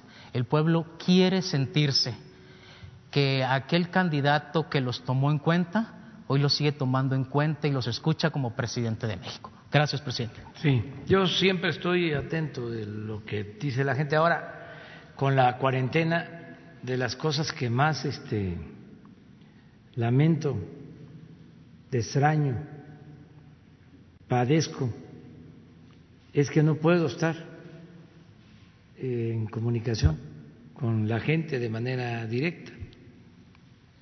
La suspensión de las giras, pero ya voy a regresar ya vamos de nuevo a recorrer el país, eh, hablar con la gente.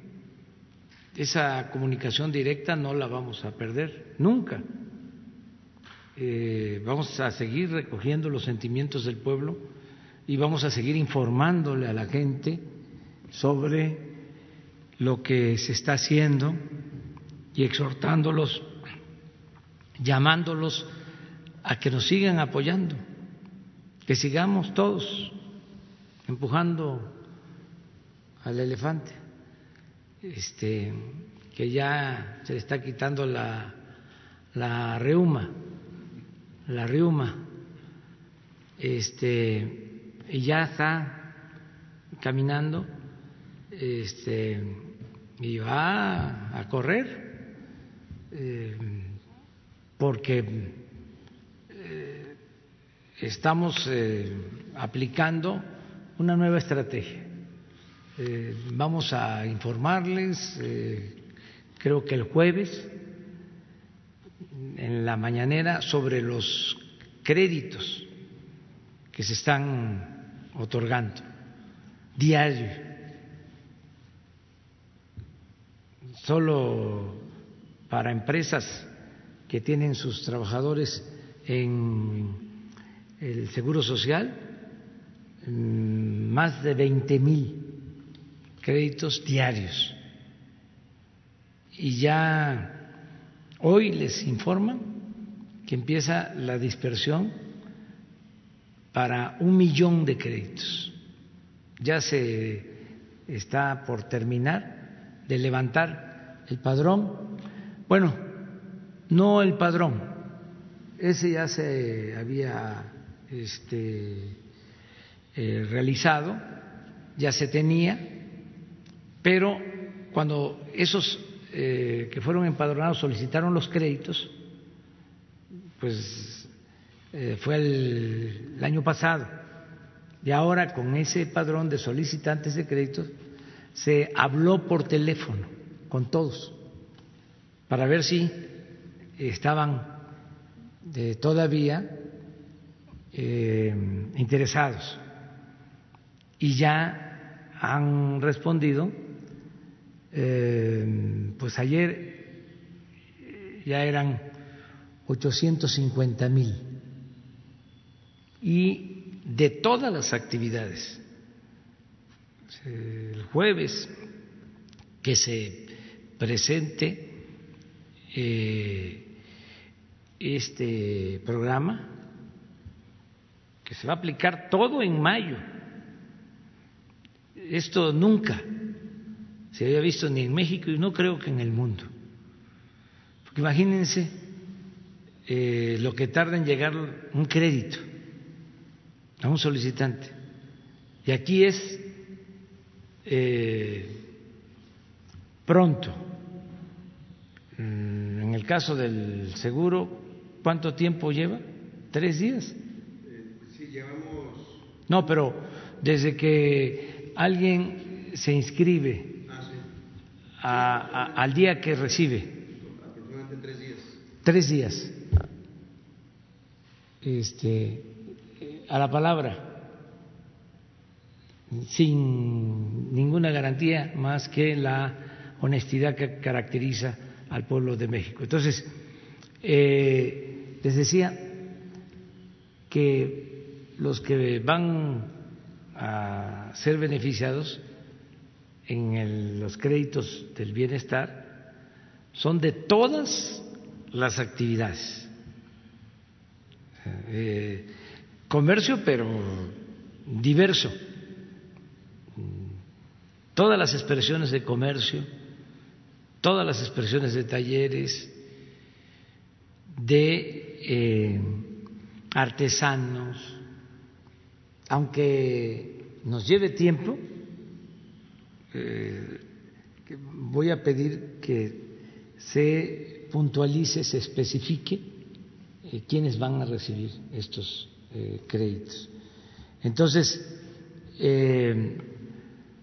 todo esto es posible por el cambio que se está dando, por la transformación que se está eh, llevando a, cabo eh, y la gente eh, lo sabe, la gente está informada. Se está gobernando el pueblo a sí mismo. No podríamos, esto no es un asunto de un puñado de mujeres y de hombres, o de un solo hombre. Esto es democracia, gobierno del pueblo, para el pueblo y con el pueblo, con el apoyo, con el respaldo del pueblo. Acerca de los cuestionamientos, de las críticas, pues es también parte de la democracia. Eh, no eh, alarmarnos, solo eh, utilizar nuestro derecho de manifestación y con respeto, replicar y tenerle mucha confianza a la gente. Y no eh, eh, preocuparse porque de repente eh, hay una lluvia, una tormenta de cuestionamientos en las redes, pero resulta que es artificial. Es como cuando se está, o antes, ¿no? filmando una película ¿no? en un set, que empieza a llover, pero es que es este, está lloviendo porque alguien tiene un tanque y abrió la llave, ¿no? o así le hacen este, en la escenografía. ¿no? Bueno, ¿qué es lo que pasa en las redes? Son bots. Ese es un tema que vamos a tratar aquí porque vamos a pedirle transparencia a Face, al Twitter, que eh, informen sobre quiénes son sus clientes, quiénes les compran. En otros países tienen que informar, porque en México no? Y resulta que México es de los países en donde más se trafica con lo de los bots.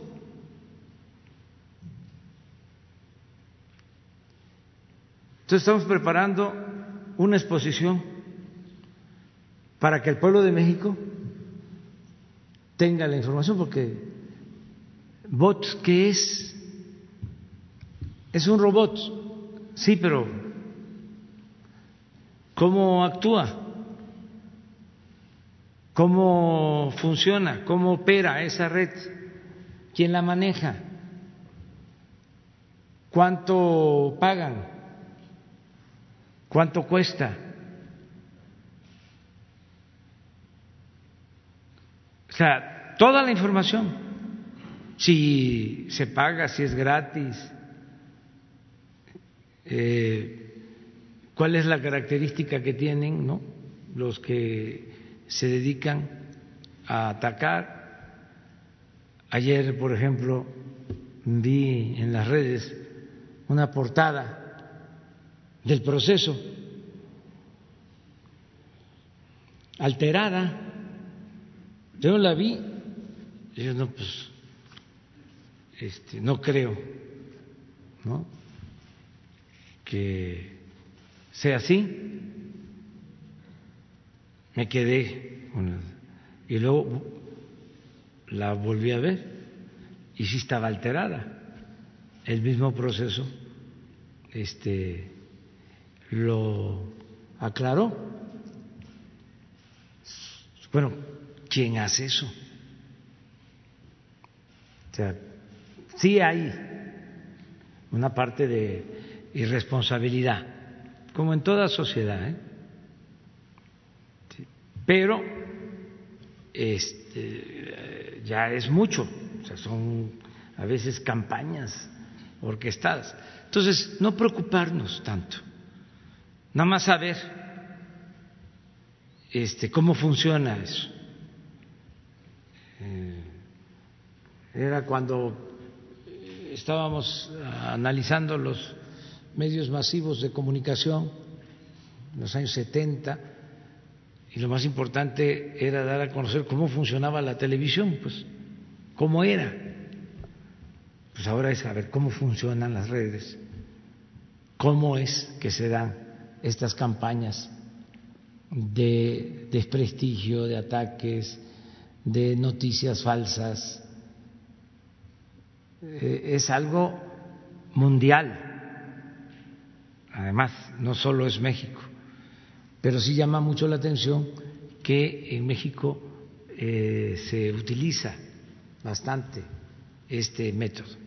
Eso es lo que puedo comentar. A ver, Juan Carlos.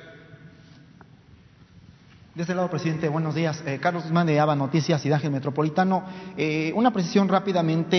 Eh, yo fui de los involucrados en el, en el, problema del, del, caso de coronavirus del compañero de comunicación social. Hay una noticia falsa, que yo sí quiero decir que es falsa, que se nos pide, según se nos pedía guardar silencio a nosotros. Yo le puedo afirmar, yo por mi propia eh, persona, que nunca se nos pidió guardar silencio, nunca se nos intimidó, jamás ni Jesús ni nadie nos está eh, intimidando, nunca nos pidió, eh, no hablen el tema, el tema creo que es personal. En varias publicaciones de, un, de, varios medios, incluyendo un periódico nacional, entre comillas, lo puedo poner entre comillas, se puso eso, de que se nos ha pedido guardar silencio. Es falso. Es totalmente falso. Cuando se tiene que criticar al doctor Gatel, se le critica, a ustedes se les critica, pero en este caso es falso. Yo le puedo decir, por lo que consta en mí, es que jamás se nos pidió guardar silencio sobre ese caso. Obviamente por la cuestión que implica el coronavirus y eso se tiene que hacer pruebas todo eso, pero es falso. Es falso, con todo respeto al, doctor Gatel, se le ha calumniado en esa parte. Eh, dos preguntas. La primera, eh, se estaba hablando de los migrantes, de los héroes eh, vivientes, como usted le menciona. Esos héroes sufren en Estados Unidos un gran talón de Aquiles, que es la cuestión médica. A los héroes vivientes eso los acaba. Son muy generosos con México, aportan mucho dinero. Básicamente la economía mexicana desde hace 40 años se está manteniendo por migrantes. Usted lo sabe, más que nada usted recorre los pueblos. Le preguntaría al canciller o a usted si en esa reunión con el presidente Donald Trump se contempla esta cuestión de apoyar médicamente a los migrantes. Básicamente los que tienen después de 40 años empiezan a padecer achaques finalmente de, la edad. Pero eso los acaba, hay que reconocer que el sistema de salud en Estados Unidos es carísimo, una, incluso una muela les cuesta muchísimo muchísimos dólares el sacársela. Si hay alguna forma en la cual usted pueda o el canciller hablar con el presidente Trump y si a través del INSABI o algún mecanismo de salud mexicano se pueda tratar médicamente a los migrantes. Y la segunda rápidamente, porque sé que estamos sobre tiempo, eh, para el maestro Sober Robledo, se comentaba hace algunos días, hizo un video el domingo específicamente, de que se va a habilitar el autódromo de hermanos Rodríguez para la cuestión médica, para el INSABI. Se tiene contemplado en esta semana, como yo le llamo, semana D de contagios, como le llama el doctor Gatel, de contagios, abrir otros espacios, el Estadio Azteca, algún otro escenario para montar hospitales provisionales en base a lo que se prevé, según nos decía el doctor Gatel, que esta semana va a ser de contagios, pero la próxima semana va a ser de enfermos. Se contempla algo de esto por parte del doctor Soy Robledo. Gracias. Gracias. Todo lo que podamos hacer este, en bien de los migrantes, de nuestros paisanos, lo vamos a, hacer. A ver si Marcelo nos explica qué este, se hace actualmente y qué podríamos este, plantear en el caso de que se dé este encuentro con el presidente Trump. Y luego, este, soy. Sí, con su permiso, señor presidente. Bueno, lo que estamos haciendo ahora, y les actualizo, es eh, hay una red en los consulados, que son las ventanillas para la salud, creo que es el instrumento más amplio que tenemos en este momento de protección en nuestros connacionales allá. Y los que lo han utilizado son 440 mil al día de ayer. Eh, esa, eh, la cuestión que usted menciona es un punto central y siempre lo será como una preocupación de México respecto a la vida cotidiana de las y los mexicanos en Estados Unidos. La instrucción que hemos recibido por ahora del señor presidente de la República es que estas ventanillas sigan abiertas, que los consulados estén funcionando virtualmente para respaldar directamente a quien lo necesita. Eh, nuestra ocupación principal en este momento, y, con eso cerraría este pequeño breve informe, eh, son dos cosas. Una es los que están contagiados, que necesitamos darle seguimiento, que a esta fecha, le voy a dar el número exacto en un momento, son 250. La mayoría en Nueva York, son 101 en Nueva York. En segundo lugar, Texas, con 67, el último reporte que les había yo dado, California en el segundo lugar. Ahora es Texas. Y en tercer lugar, California, con 17.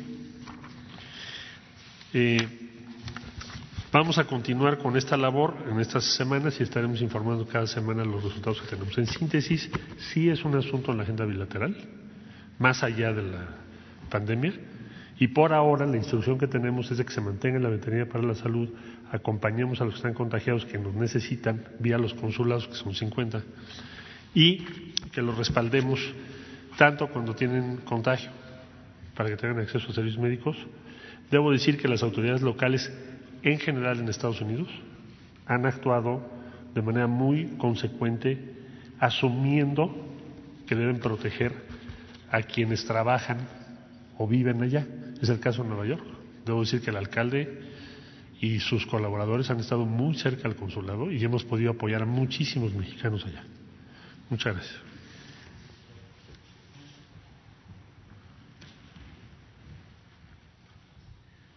Muchas gracias. Con su permiso, presidente. Eh, Juan Carlos, efectivamente hemos estado trabajando hace ya varias semanas, justo por lo que nos han indicado los, los médicos, los especialistas, de estos casos, la mayoría que van a que se contagian y que después de tener una valoración, pues son enviados a sus casas, los conocidos como ambulatorios.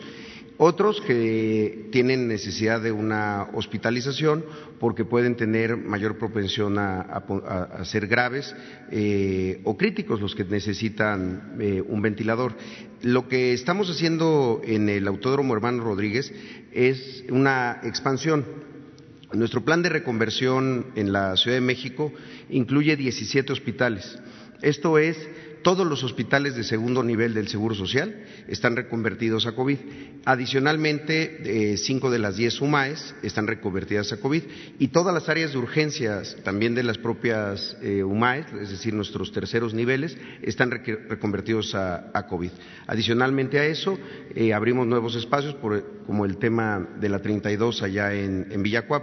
En el caso del autódromo, nosotros lo consideramos una suerte de casi prehospitalización es decir, son los casos leves que ha señalado el doctor López Gatel, estos eh, que están estables, que tienen que tener un monitoreo, una observación, justamente porque eh, a partir de la valoración médica se pueda pensar que mandarlos a su casa podría significar un riesgo de que se pongan graves y que entonces cuando regresen, pues ya no sea, otra eh, la, atención que tengan que tener. En el caso del autódromo hay, dos estrategias generalmente, hospitales eh, temporales y hospitales móviles. El móvil es aquel que se levanta de cero, ¿no? Hay una plancha de concreto y ahí con materiales eh, eh, prefabricados y todo esto se levantan de cero. Recientemente que estuve en Monclova, el gobernador me invitó a hacer un recorrido por uno de estos hospitales, son como carpas, digamos.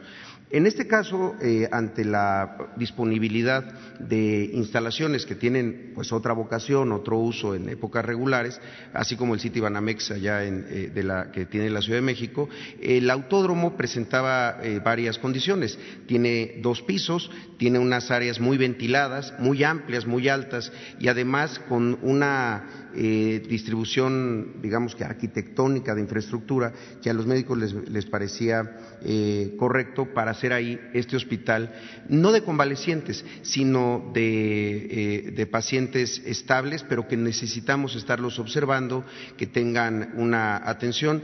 En este hospital son 192 camas de, con, enfermedad leve que tienen oxígeno hospitalario, es decir, tienen una toma de oxígeno para cada uno de ellos, las famosas puntas de oxígeno que todos conocemos o las máscaras distintas a los ventiladores. De cualquier manera, se tienen 26 camas para cuidados intensivos por si fueran necesarios, la disponibilidad de dos, de dos ambulancias por si es, si es necesario hacer algún, algún traslado. Y también comentar, eh, hay, hay otros espacios que son importantes. Eh, toda la parte que se conocen como pits, donde entran los carros de Fórmula 1 y esto, o los de carreras, pues que entran a pelear las llantas.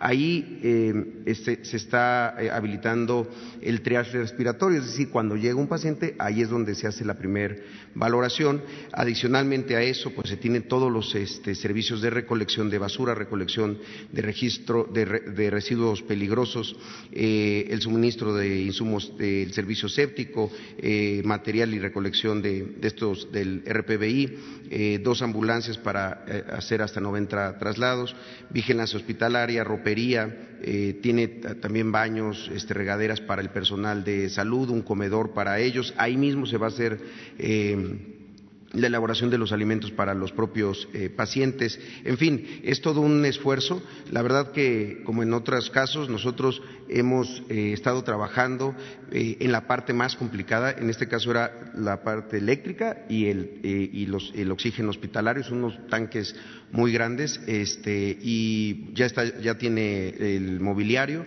Y además nos presenta otra situación, como son como ocho pabellones de 24 camas cada uno nos permite hacer eh, aperturas eh, por etapas, porque es una de las cosas que más vamos a, necesitar.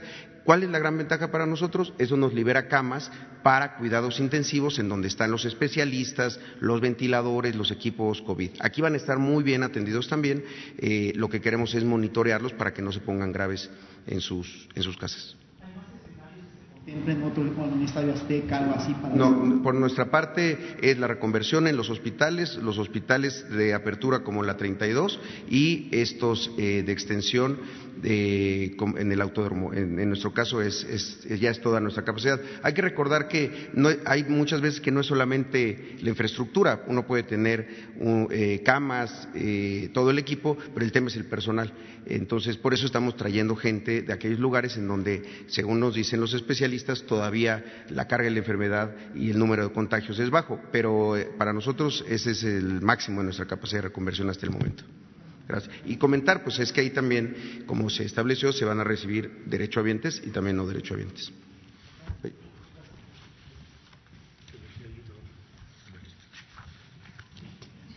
Bueno, Vania. No vino. Bueno, mañana, mañana, este, nos, nos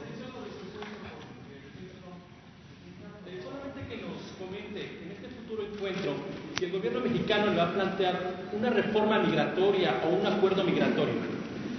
No está todavía definido. Primero, lo del encuentro va a depender de la agenda del presidente Trump. Em, nosotros eh, se lo propusimos y ellos van a decidir. Esto tendría que ser eh, en julio de darse el encuentro. Con el tema de la eh, apertura del inicio del tratado. Eh, ese sería el tema central. Les decía que eh, antes que nada el agradecimiento por el apoyo, la solidaridad para con el pueblo de México. La solidaridad eh, expresada a los ciudadanos estadounidenses, a nuestros paisanos migrantes, a las autoridades de Estados Unidos, acaba de hablar ahora Marcelo Ebrard del comportamiento del alcalde de Nueva York, que ha sido muy eh, fraterno en la atención a los migrantes mexicanos. Eh, lo mismo podemos decir eh, de autoridades de California, de Texas, de otras partes. Y en especial la actitud solidaria del presidente Trump. Entonces, lo de la solicitud para tratar el tema de la regularización de nuestros eh, paisanos migrantes en Estados Unidos, eh, acaba de comentarlo el compañero y desde luego que lo trataríamos. Eh, vamos a ver bajo qué condiciones este, podría presentarse, eh, qué es lo más conveniente eh, de plantear en su momento. Sí, muy bien, pues muchas gracias.